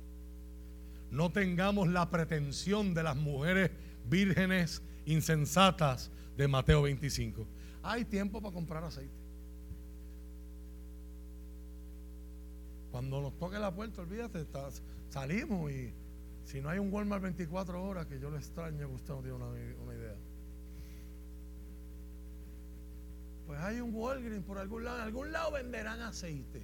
Y dice la Biblia que cuando terminaron de comprar el aceite y llegaron a la fiesta, la fiesta había empezado y las dejaron afuera porque no estaban listas. Esa es una historia que Jesús la predica para decirte, no caigas en esa trampa del diablo de pensar que tú puedes vivir la vida como te dé la gana y a lo último hacer lo que tienes que hacer y colarte en el cielo peligroso. como decía el famoso video, pegriloso, pegriloso. Marcos capítulo 4, versos 18 y 19. Las semillas que cayeron entre los espinos representan a los que oyen la palabra de Dios. Jesús mismo les está interpretando esta parábola a sus discípulos y está hablando de los espinos. Pero muy pronto el mensaje queda, mire ese verbo que aparece ahí, desplazado. Hubo competencia y otras cosas lo desplazaron. ¿Cuál fue la, la definición de distracciones? Algo que provoca que mi enfoque, por lo tanto, una distracción desplaza mi enfoque, desplaza mi atención. El mensaje queda desplazado y queda desplazado ¿por qué? Las preocupaciones de la vida, el atractivo de la riqueza y el deseo por otras cosas. Así que no se produce ningún fruto. Jesús tiene en mente la historia que aparece en Génesis capítulo 3, verso 6. La leo en la nueva traducción viviente y luego la leo en Reina Valera 1960. ¿Ves que los, te dije ahorita que los traductores como que nos dan interpretación? La mujer quedó convencida. Para el que nunca ha escuchado Génesis capítulo 3, la mujer acaba de tener una conversación con una serpiente que habla. Mire qué clase de distracción. Tú estás jangueando en un jardín y una serpiente que de por sí el pastor las ve por la izquierda y él se va por la derecha. Una serpiente empieza a hablar. Y no solo la mujer le escucha, se distrae, sino que sigue hablando con ella. Verso 6, la mujer queda convencida, vio que el árbol era hermoso y su fruto parecía delicioso. Y quiso la sabiduría que le daría. Así que tomó del fruto y lo comió. Después le dio un poco a su esposo que estaba con ella y él también comió. Y si su esposo estaba ahí con ella, ¿por qué la dejó estar hablando con serpientes? ¿Ves que hasta en la historia de la caída, el momento donde el ser humano como creación se desconecta del creador, todo empieza con una distracción. Así que hay distracciones que pueden ser de vida o de muerte. Mira cómo lo traduce la reina Valera. Vio la mujer que el árbol era bueno para comer, era agradable a los ojos y, árbol codiciable para alcanzar sabiduría. Cuando Juan escribe para la Iglesia Universal, primera de Juan capítulo 2, verso 15 y verso 17. Versos 15 al 17, perdón. Juan tiene ese evento en la mente y Juan va a mencionar tres cosas que las tres están en directa relación con lo que Eva vio en el fruto. No amen. Primera carta de Juan, no es el Evangelio, es la primera carta. Primera carta de Juan capítulo 2, verso 15. No amen este mundo ni las cosas que les ofrece. Porque cuando aman al sistema, al mundo, no tienen el amor del Padre en ustedes, no pueden coexistir. Es el uno o el otro. Pues el mundo solo ofrece un intenso deseo por el placer físico. Que a la hora de la verdad el físico se desaparece. Es perecedero. Aunque los cristianos creemos en una resurrección corporal. Un intenso deseo por el placer físico. Un deseo insaciable por todo lo que ya estoy viendo y codiciando, dice la reina Valera y el orgullo de nuestros logros y posesiones. ¿Cuánta gente exhibe con orgullo sus posesiones en las redes sociales? Miren lo que me compré. Sea algo tan sencillo y tan caro como un nugget de Chick-fil-A cuando vieron. La gente está diciendo, ay Dios, el pastor vio mi foto del nugget. No, son tus redes. Siempre y cuando no las estés usando para nada que vaya en contra de la fe. Son tus redes. Nada de eso proviene del Padre, sino que viene del mundo. Y este mundo se acaba junto con todo lo que la gente tanto desea. Pero el que hace lo que a Dios le agrada, vivirá para siempre. ¿Lo viste o no lo viste? Filipenses 4:8.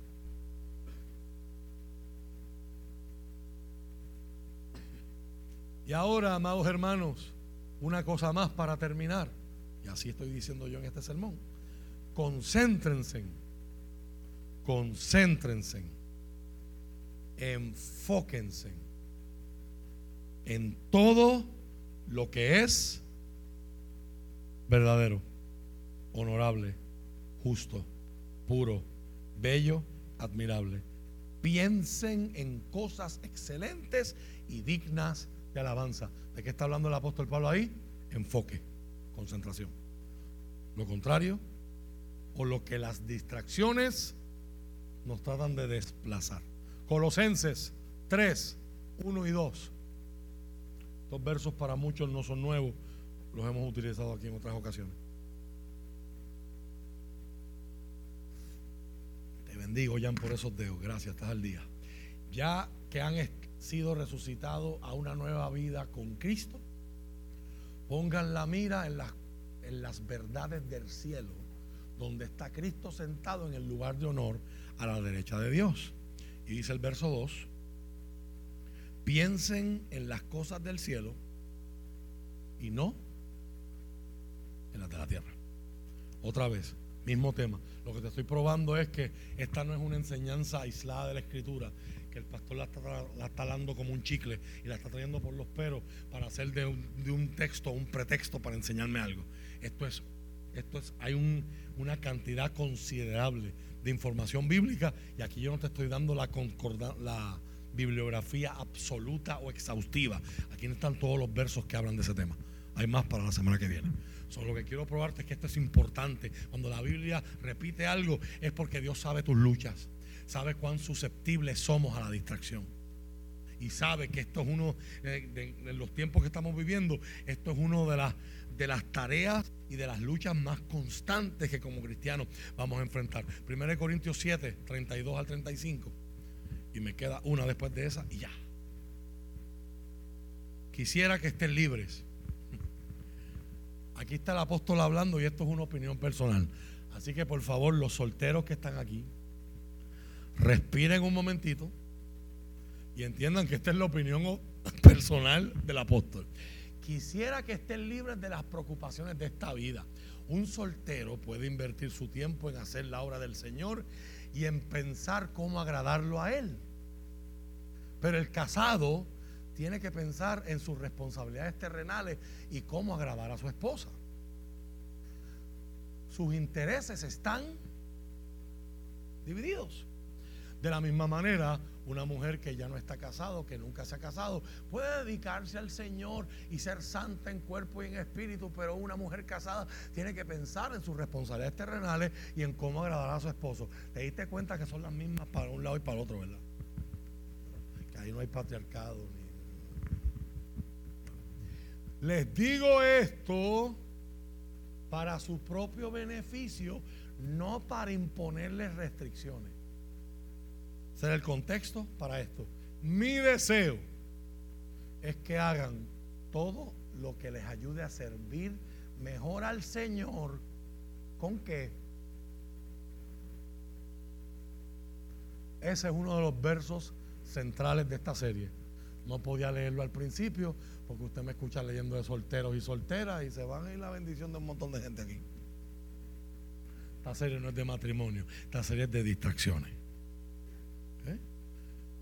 que les ayude a servir mejor al Señor. Mi deseo es que cada uno, lo que para Rafa va a ser un set de menores distracciones para Jonathan, para Maribel es otro. Que cada uno es que hagan todo lo que les ayude a servir mejor al Señor con la menor cantidad de distracciones posible. Note que no dice ninguna distracción. ¿Será posible en este mundo vivir sin ninguna distracción? Dios nos pide algo que no sea posible. Y la última, ya usted lo vio porque fue el tema del, último sermón que predicamos aquí. Mateo 6, del 30 al 34. Si Dios cuida de manera tan maravillosa a las flores silvestres que hoy están y mañana se echan al fuego, tengan por seguro de que cuidará de ustedes. ¿Por qué tienen tan poca fe? Así que no se preocupen por todo eso diciendo que comeremos, que beberemos, qué ropa nos pondremos. Esas cosas dominan el pensamiento de los incrédulos, pero su Padre Celestial ya conoce todas sus necesidades. Busquen el reino de Dios. Reina Valera dice, primeramente, una traducción viviente dice, búsquenlo por encima. Si usted entiende, al, utilizar la palabra por encima, ya Jesús está asumiendo que van a haber distracciones. Pero en medio o a pesar de las distracciones, tengo que buscar y enfocarme en el reino de Dios y su justicia. Por encima. Lleven una vida justa y Él les dará todo lo que necesiten. Así que no se preocupen por el mañana, porque el día de mañana traerá sus propias preocupaciones. Los problemas del día de hoy son suficientes para hoy. Mi amigo Edwin tengo un amigo que se llama Edwin, que él tiene una línea de ropa que se llama Lodo. Quizás muchos aquí la conocen a través de las redes. Él, en una de sus colecciones más, más recientes sacó una camisa que dice, la ansiedad te está mintiendo. Todo va a estar bien. Me encantó ese. Lo más seguro no es de él, ¿verdad? Lo más seguro lo dijo alguien, algún predicador, o lo dijo algún psicólogo alguien. Pero eso es un mensaje que está bonito no solo para tú creerlo, sino para convertirte en un billboard ambulante y compartirlo por ahí por todos los que te ven.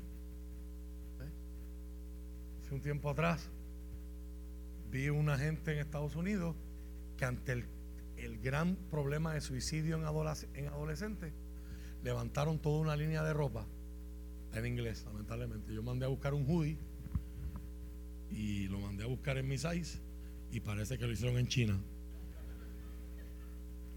Y todas las que visten de Chain aquí pues podrán testificar que hay que tener cuidado con los sizes. Y cuando me puse el hoodie, pues se supone que un hoodie quede. Y pues lo, se lo regalé a un siervo que lo puede modelar mejor que yo.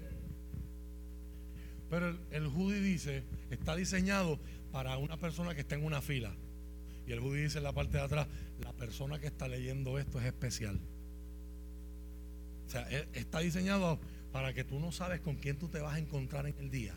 Que quizás lo que está teniendo en la mente no son las mejores ideas. Y un momento para mirar tu camisa puede ser un si a usted le gustan las camisas esas sarcásticas de mátate, hoy no es tu día, pues, pues quizás esto que yo estoy recomendando, pues no, pues no es para usted, ¿verdad? Pero yo soy de los que creo que hasta lo más mínimo puede Dios usarlo para hacer una diferencia en la vida. Tres cosas que yo quiero que usted se lleve en su mente hoy. Tres verdades acerca de las distracciones. Número uno, las, distracciones pueden ser engañosas.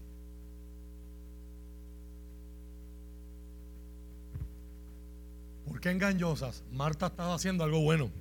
Estoy preparando comida y se la estoy preparando a Jesús, sus discípulos y mi familia. ¿Qué cosa más más importante, qué honor más grande, qué privilegio poder servir. Si algo se valora en la vida cristiana es el servicio. Sin embargo, su distracción, a ella la distrae ver que ella está haciendo esto, pero su hermana, que de acuerdo a su concepción y construcción social, se supone que su hermana, al ser mujer, esté con ella en la cocina ayudándola, eso se convierte en una distracción y algo que ella está haciendo bueno, la engaña. Para ahora mirar a su hermana y la va a mirar con ojos de juicio. Y eso me lleva a la segunda. Las distracciones pueden ser divisorias. Pueden causar división. Y entonces sin saberlo, ella se convierte en la distracción. Maestro, dile a esta que venga y me ayude. ¿Y cuántas veces el pueblo de Dios cae en esa trampa? Y en vez de predicar a Cristo y su amor, estamos peleando unos con otros.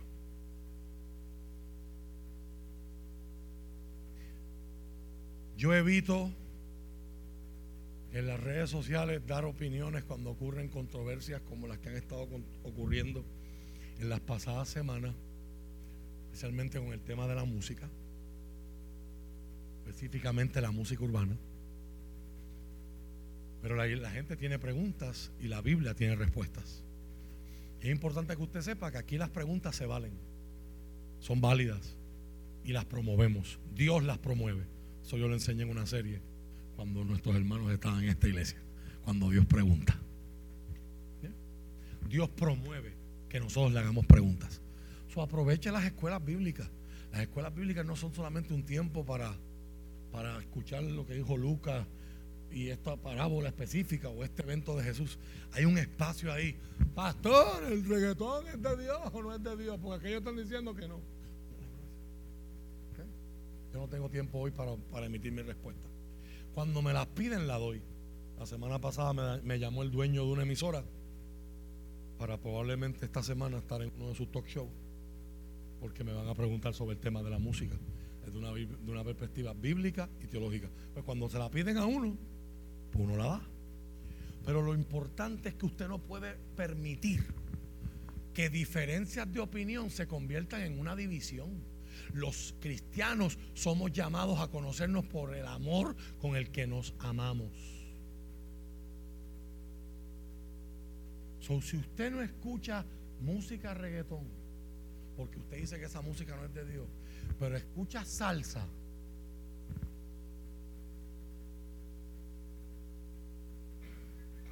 Porque el reggaetón habla cosas sucias. Y nadie aquí escuchaba a Lalo Rodríguez, ni a Frankie Ruiz, ni al pastor Juan Luis Guerra, con su bachatita media picantita, que todavía sigue siendo pastor y todavía las canta en sus conciertos seculares, pero luego se para y, predica. Y nadie a él lo critica. Sin embargo, al recién convertido Farruco le han querido, le han querido caer encima. Interesante, ¿no? Cuando la gente tiene dobles estándares. Y cuando se mete la politiquería, un evento de 12 horas del que yo estuve presente con mi hijo y mi hijo se lo disfrutó y mi familia se lo disfrutó y gente allí se convirtió a Cristo en el morro. Nosotros fuimos testigos de eso. Porque dos políticos quisieron hablar diez minutos. Es año de elecciones. Usted hace cualquier verbena y va a aparecer un, político a coger parte porque pues, es lo de ellos. usted no va a esperar que un político de ser político. Y, y hay gente que juzgó un evento de 12 horas por algo que no duró 10 minutos. Cogemos el bebé y lo botamos con tu y placenta. Se nos olvida que el que está allí es un recién convertido. Ah, pero no se supone que él tenga micrófono. Otro tema para otro día. Pero hoy todo el mundo tiene micrófono.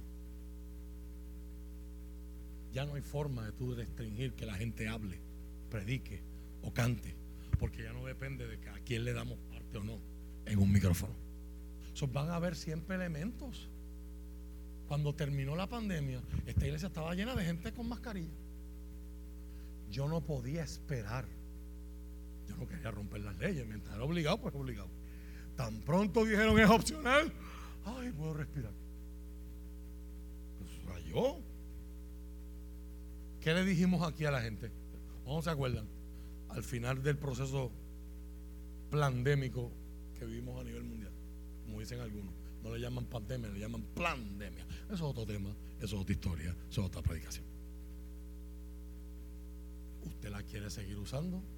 Esa es su seguridad.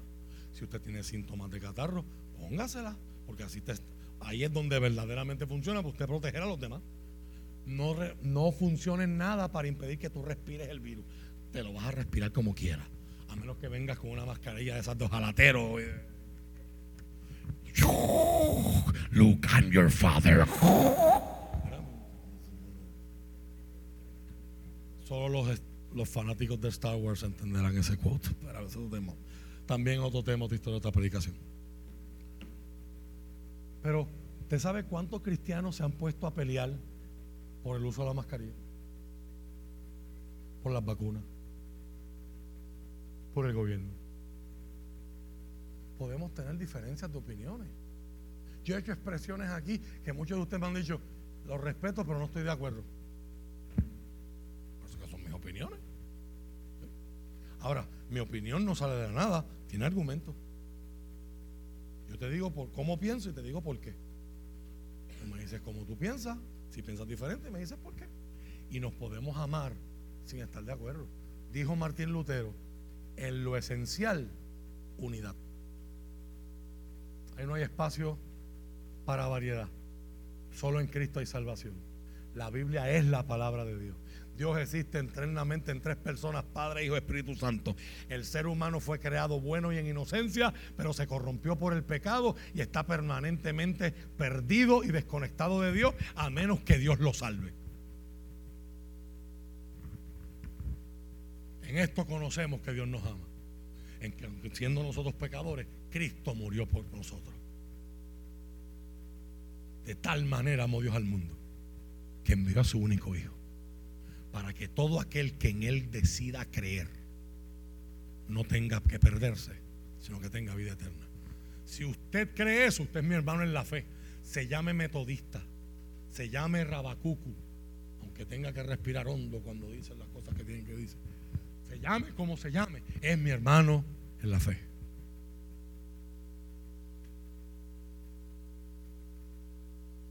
Las distracciones nos pueden dividir al punto de que dejamos de predicar y empezamos a... Y qué triste se ve en las redes. Gente que pudiera estar usando su espacio para predicar y están peleando. Descubra, le tengo una palabra de revelación. Se llaman mensajes privados. ¿Usted quiere corregir a alguien? Póngalo en privado. Si te expone a que la gente si es carnal, pues le tira un screenshot a tu mensaje. Mira lo que me escribió Josibel. En el mundo digital. Pero por favor, si usted es miembro de esta iglesia, y eso está en el, en el documento doctrinal y dogmático que cada uno que es miembro de esta iglesia ha recibido y que usted ratificó en asamblea el año pasado. Usted estuvo de acuerdo está el criterio de cómo usar redes sociales. Sumemos. Vamos a ser de los que suman. Vamos a predicar a Cristo. Vamos a permanecer enfocados. La distracción engaña, la distracción puede dividir. Dos hermanas ahora estaban divididas.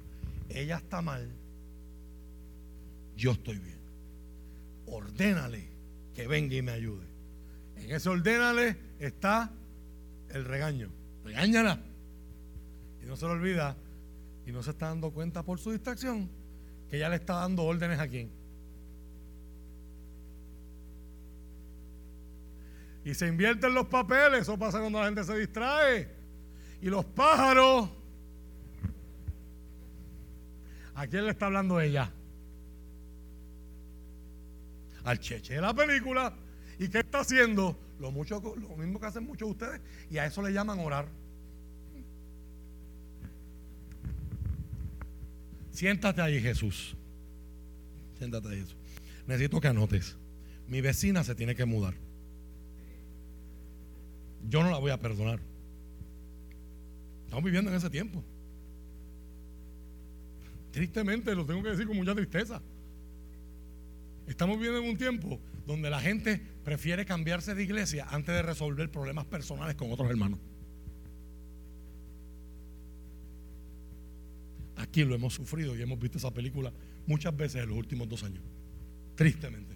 Estamos viviendo en ese tiempo. La gente no quiere seguir a Jesús, la gente se sigue a ellos. Y cuando la Biblia no me gusta, yo busco la vuelta. yo, siéntate ahí, Jesús, que te voy a dar una orden. Mi vecina se tiene que mudar, porque yo no la soporto. Mi supervisora tienen que ganar los populares en las próximas elecciones para que la cambien déjame seguir mirando para acá porque yo no, alguien va a pensar, ay, él vio lo que yo puse en Facebook. No, no, no, no, es que así oramos y le damos instrucciones a Dios. Ni hablar de la cantante puertorriqueña que en un concierto multitudinario oró por un cantante que estaba enfermo con cáncer y ya hoy está en la presencia del Señor porque murió de ese cáncer y le dijo a Dios frente a miles de personas, ¿y sabes qué? No aceptamos un no como respuesta. Tenemos que volver a la Biblia. Estamos distraídos. Y, la, y cuando quitamos la mirada del centro, caemos en el error de pensar que yo soy el centro. Señor, si tú no me hablas hoy, me voy de la iglesia. Si hoy no pasa esto, yo hasta aquí llego. Papi, tú estás desubicado. Es que no es Dios te sirve a ti. Dios no necesita un encuentro contigo, el que necesita un encuentro con Dios eres tú. Dios no necesita que tú lo adores. El que necesita adorar eres tú. Toca a alguien. ¿Ya adoraste hoy?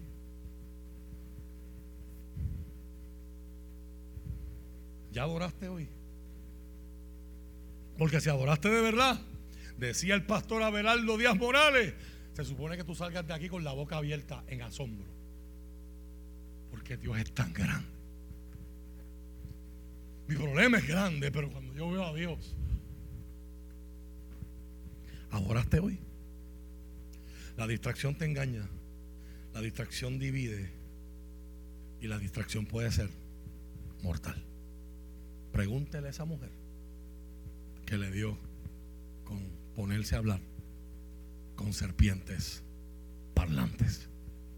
Toda una generación, toda una sociedad se puede morir por una distracción.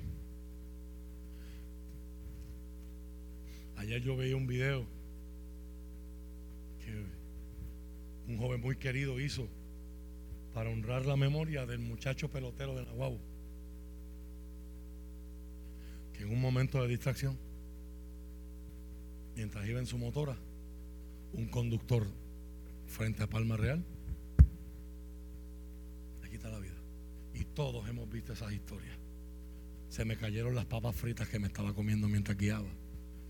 Cuando miré, estaba el, el de frente. Cambiando el CD. ¿Cuántos se acuerdan de ese tiempo cuando cambiábamos CD en los carros?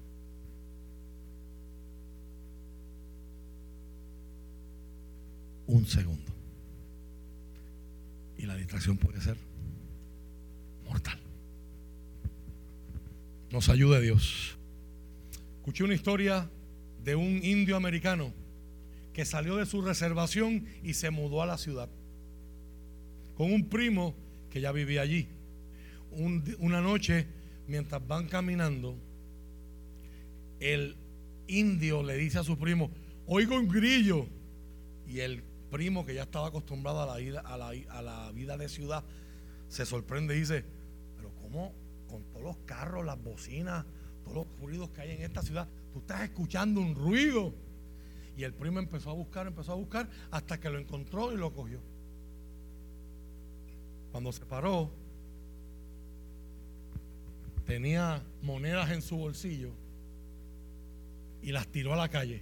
Las monedas al caer empezaron a hacer ruido y la gente empezó a doblarse y a cogerlas. El ruido de las monedas en el piso no fue más alto del que hacía el grillo. Sin embargo, los transeúntes que iban caminando lo escucharon, les llamó la atención y cogieron las monedas. Y el indio se vira donde su primo le dice, ¿ves por qué lo escuché? Porque la gente escucha y le presta atención a lo que para ellos es importante. La gente escucha y le presta atención a lo que para ellos es importante. Y hoy te pregunto, ¿qué estás escuchando hoy? ¿Qué te está llamando la atención hoy? Estemos de pie.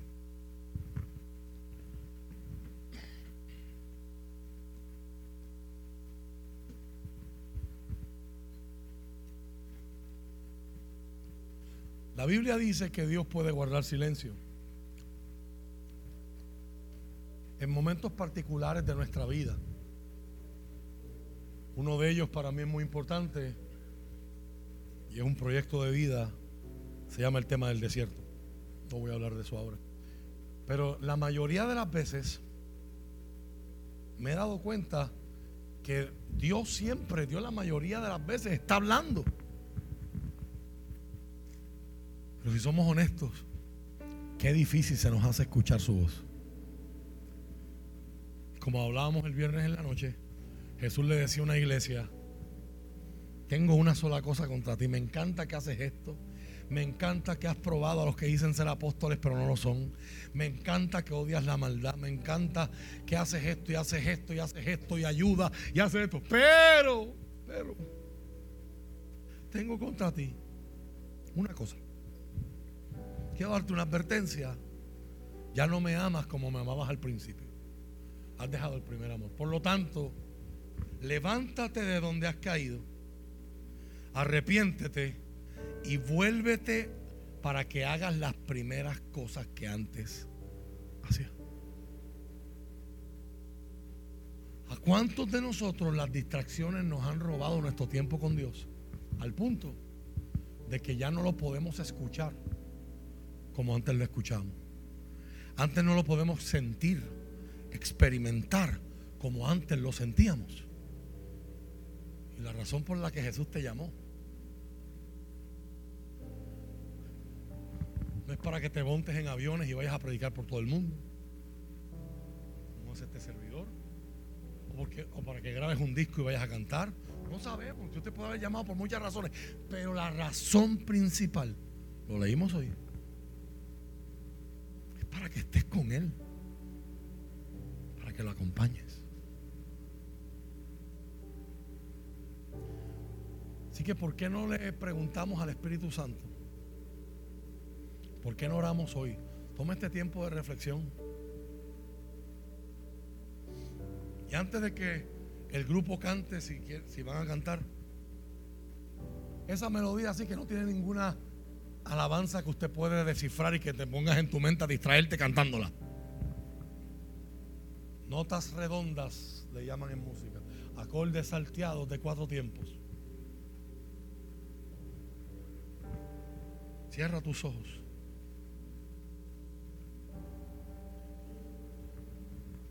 Y mientras están entrando por la puerta, unas distracciones que amamos mucho. Algunas tienen dos pies de estatura, otras tienen tres pies de estatura, otras tienen cuatro pies de estatura. Y nos roban el corazón con su sonrisa. Pastor, no le diga distracciones a mis hijos. ¿Cuántas veces, cuán difícil es concentrarse y tener un tiempo de oración cuando tenemos niños pequeños en la casa? Ah? Cuando pegan las preguntas,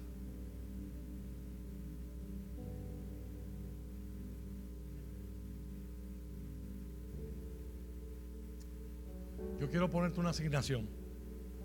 No la voy a cotejar. Esto no es un salón de clase. Esto es para usted. Pero me gustaría que hicieras este ejercicio esta semana. Buscaras un momento de quietud. No te puedes llevar a Cristian para tu casa. Pon alguna música que te ayude. Hay un montón de aplicaciones por ahí. quiero escuchar lluvia, quiero escuchar Lola, quiero escuchar sonidos del bosque, quiero, qué sé yo, quiero escuchar un grillo.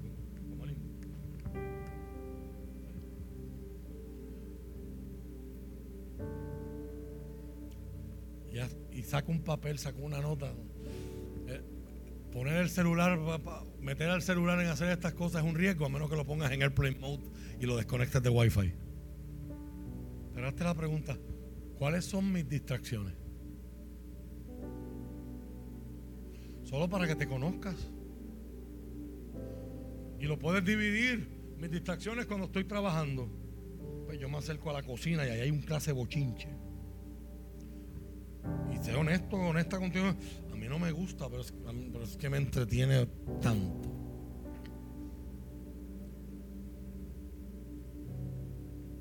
O están construyendo al lado de mi lugar de trabajo y pegan los ruidos. Y o los pop-ups en la computadora. O los emails. Veía otra estadística, no quise meter muchas estadísticas en el sermón hoy, pero había una estadística que dice que el 35% de las 8 horas de trabajo de la mayoría de los americanos se van viendo y contestando emails solamente.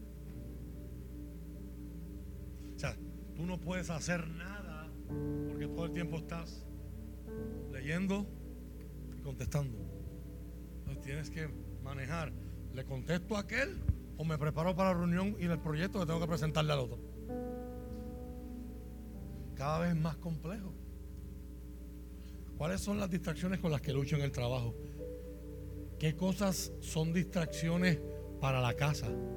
Y si las puedes dividir más, puedes ponerte creativo ¿Qué distracciones pueden estarnos afectando nuestro matrimonio? ¿Qué distracciones me pueden estar afectando mi tiempo con mi hijo? Anoche yo iba, ayer en la mañana, iba de camino a Cabo Rojo a predicar un evento de hombres y me puse a escuchar una canción bastante viejita de, mi grupo favorito, Casting Crowns. y la canción se llama American Dream. Si a usted no le gusta el rock, no lo escuche. Si le gusta el rock como el pastor, te vas a gozar. Y el cantante habla de los castillos en la arena que construimos porque quiero hacer este negocio, porque quiero... Y mi hijo me pide tiempo para jugar conmigo, pero es que yo estoy tan enfocado en el negocio. Y al final de la canción, dice, al final tu esposa y tu hijo a quien querían era a ti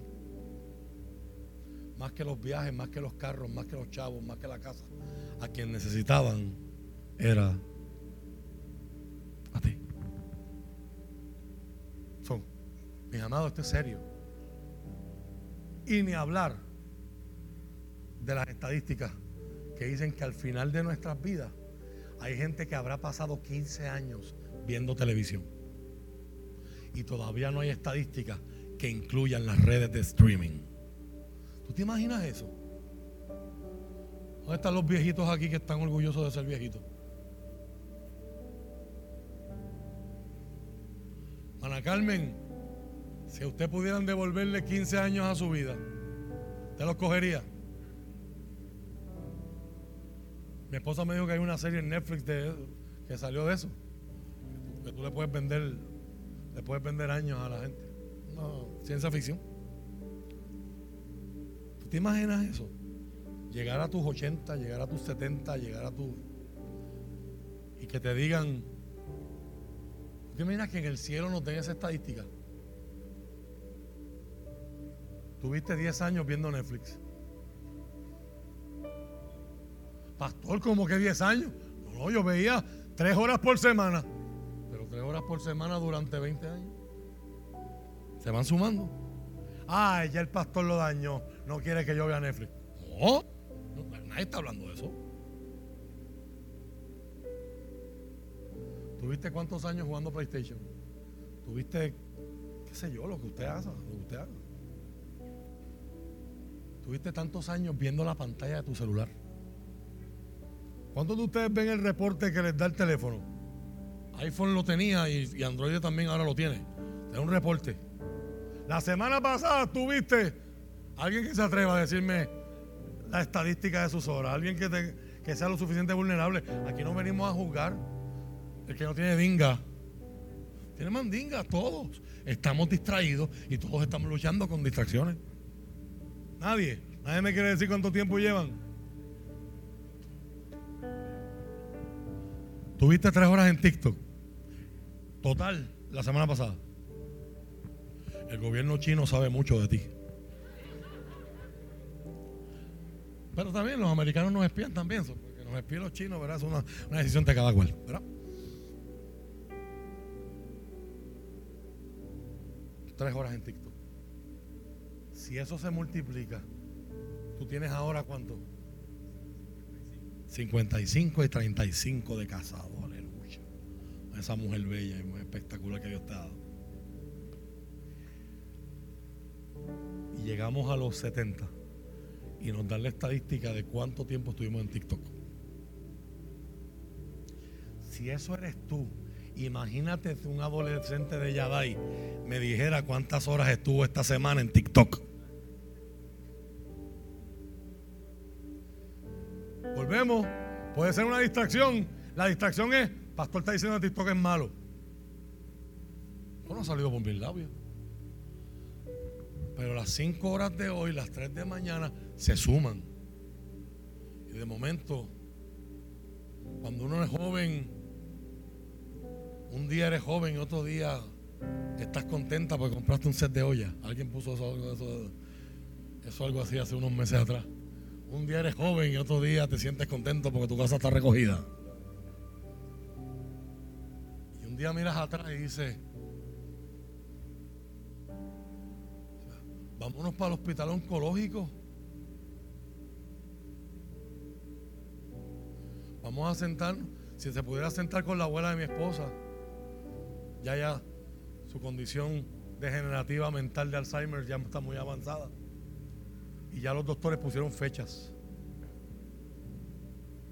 El deceso puede ser uno a seis meses. Cuando llega un diagnóstico así,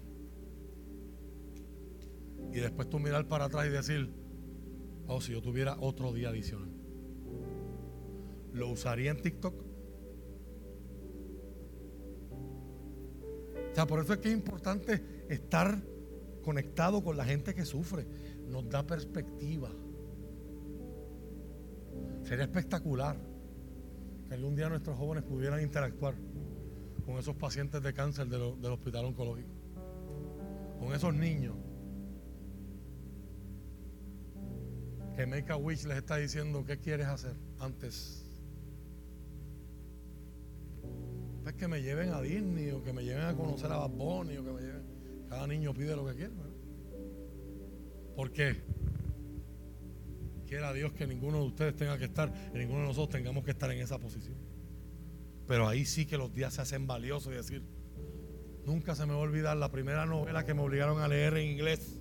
Se llamaba Dead Be Not Proud un joven, un niño adolescente, que lo diagnostican con cáncer y él dice, tanto que hacer, tantas cosas que yo quisiera hacer.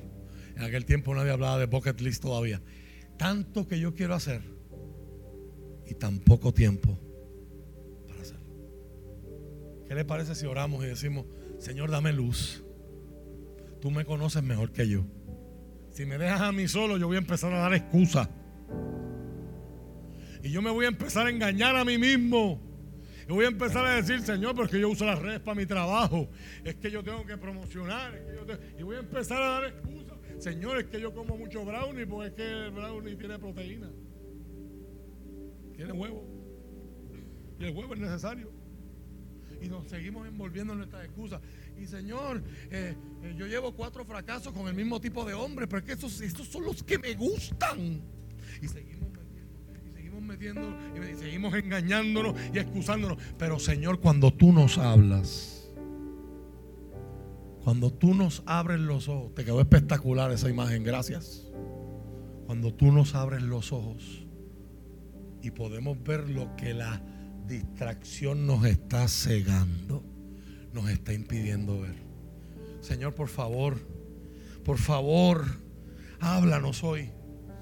Hubo un profeta en el Antiguo Testamento que te dijo, Señor, abre sus ojos para que pueda ver lo que yo creo, aunque no lo he visto. Tú lo hiciste y su criado pudo ver un ejército más grande que el ejército que los tenía rodeados. No solamente le abriste los ojos al criado, se los cerraste al ejército. Los dejaste a todos ciegos temporalmente. Ese eres tú, Señor. Soberano, todopoderoso, maravilloso, maravilloso,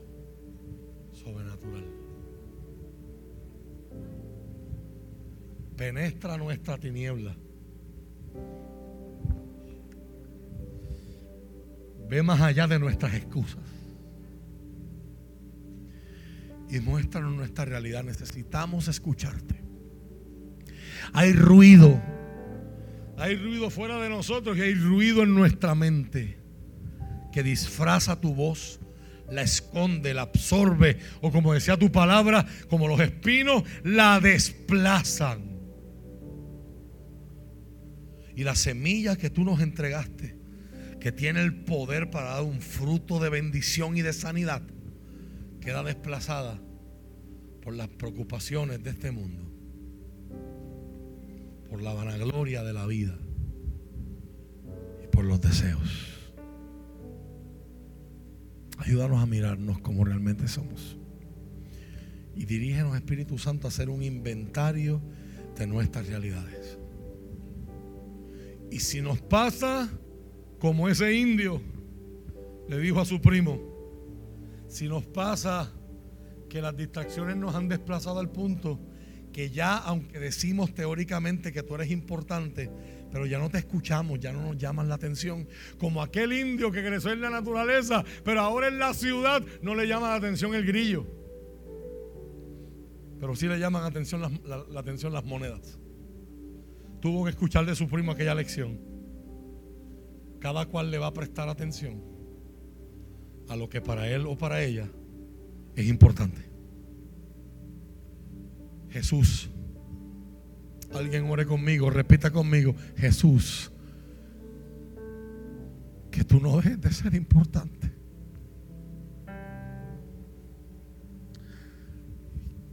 Que yo pueda estar pendiente a tu voz, necesitado de tu voz. No dejes a tu iglesia sin tu voz. No dejes nuestras familias sin tu voz. No dejes a nuestros hombres sin tu voz para que puedan ser sacerdotes de sus casas. No dejes a nuestras mujeres sin tu voz para que puedan construir como tú le has dado la potestad de construir su hogar. Señor, yo abro este altar a toda esa gente que como Marta hoy llegaron preocupados, hoy llegaron turbados no saben qué hacer, no saben qué pensar, no saben cómo sentirse. Turbados, turbados. Pero la buena noticia es que tú dijiste que el que esté trabajado y cargado, venga a ti, porque tú le puedes hacer descansar. En el nombre de Jesús.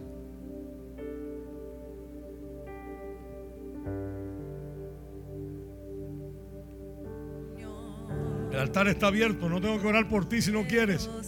Pero acércate a Dios. Quiero sentirte.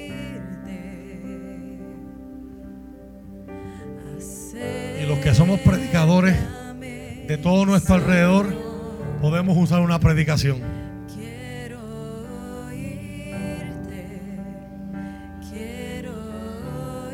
Esas lamparitas de fascias de Gibson Board se ven bien lindas. Pero se funden. Y cuando el pastor tiene ese asunto de que ve algo apagado y no puede seguirlo. Porque mi mamá me decía, tú eres de energía eléctrica que quieres tener todas las luces prendidas. Sin embargo, con la boca es un mamá y decir, hay que cambiar esa lámpara.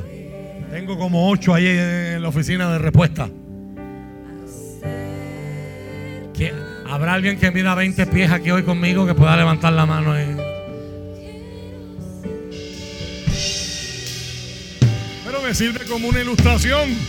Pueden haber un montón de gente hoy que está brillando para Cristo y están encendidos en el Señor. Pero Dios está pendiente a ti que estás así hoy. Que te sientes así apagado. Te sientes así muerto. Te sientes así desconectado. Y el buen pastor deja las 99 seguras y no las arriesga, pero va a buscar esa número 100. Y qué bendición cuando esa 100 era yo. Qué privilegio cuando esa número 100 era yo. Saber que todavía Jesús sale a buscarme, todavía Jesús sale a amarme, todavía Jesús sale a perdonarme, todavía Jesús sale a decirme, puedo estar enojado contigo, pero elijo amarte, elijo amarte, elijo amarte, corre a la cruz.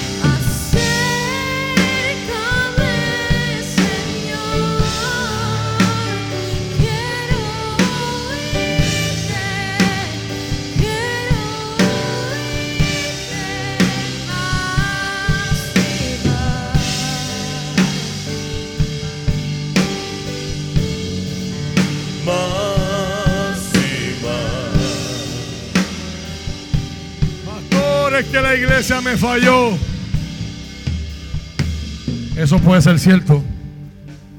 Yo no estoy de acuerdo con esa aseveración. Gente que iba a la iglesia te falló. La iglesia no. Pero si fuera cierto, a la hora de la verdad, eso es una distracción que se puede convertir en una excusa.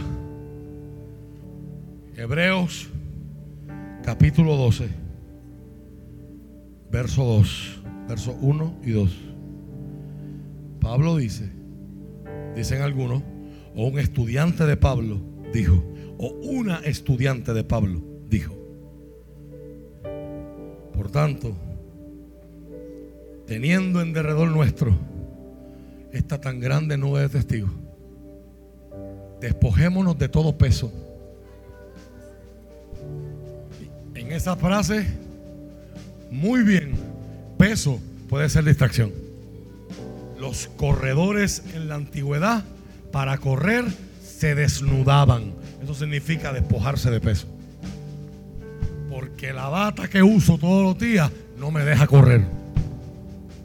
Despojémonos, quitémonos el peso y del pecado que nos estalquea, dicen los chamaquitos nos asedia, nos persigue, nos acosa. Y corramos con prisa, con resistencia, con perseverancia. La serie que tú estás haciendo allá. Con perseverancia. La carrera que tenemos por delante. Pero ¿cómo se va a correr? Métase esto aquí. Que Dios grabe estas palabras dentro de tu ser. Que Dios grabe estas palabras para ti, que te ha fallado un líder.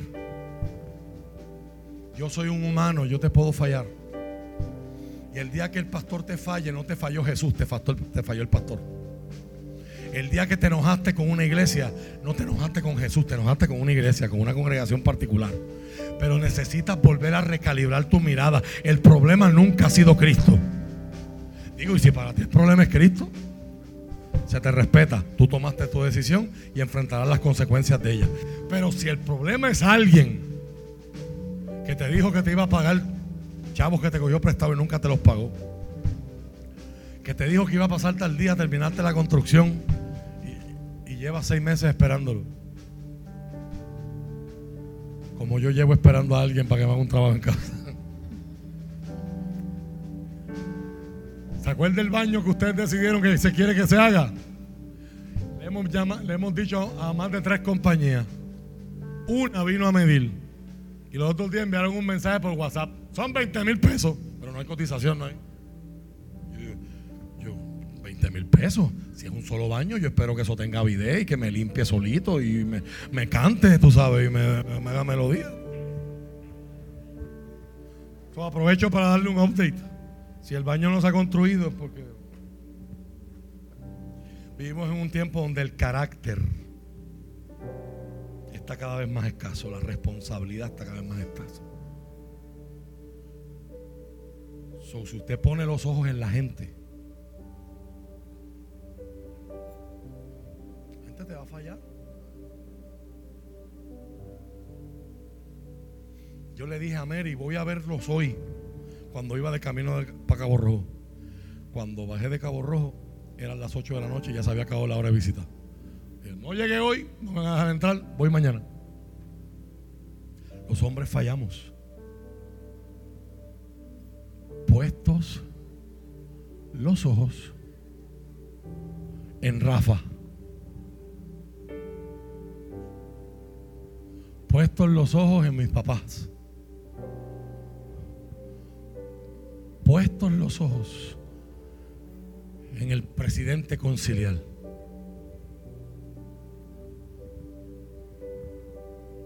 Puestos los ojos en el gobernador. Puestos los ojos.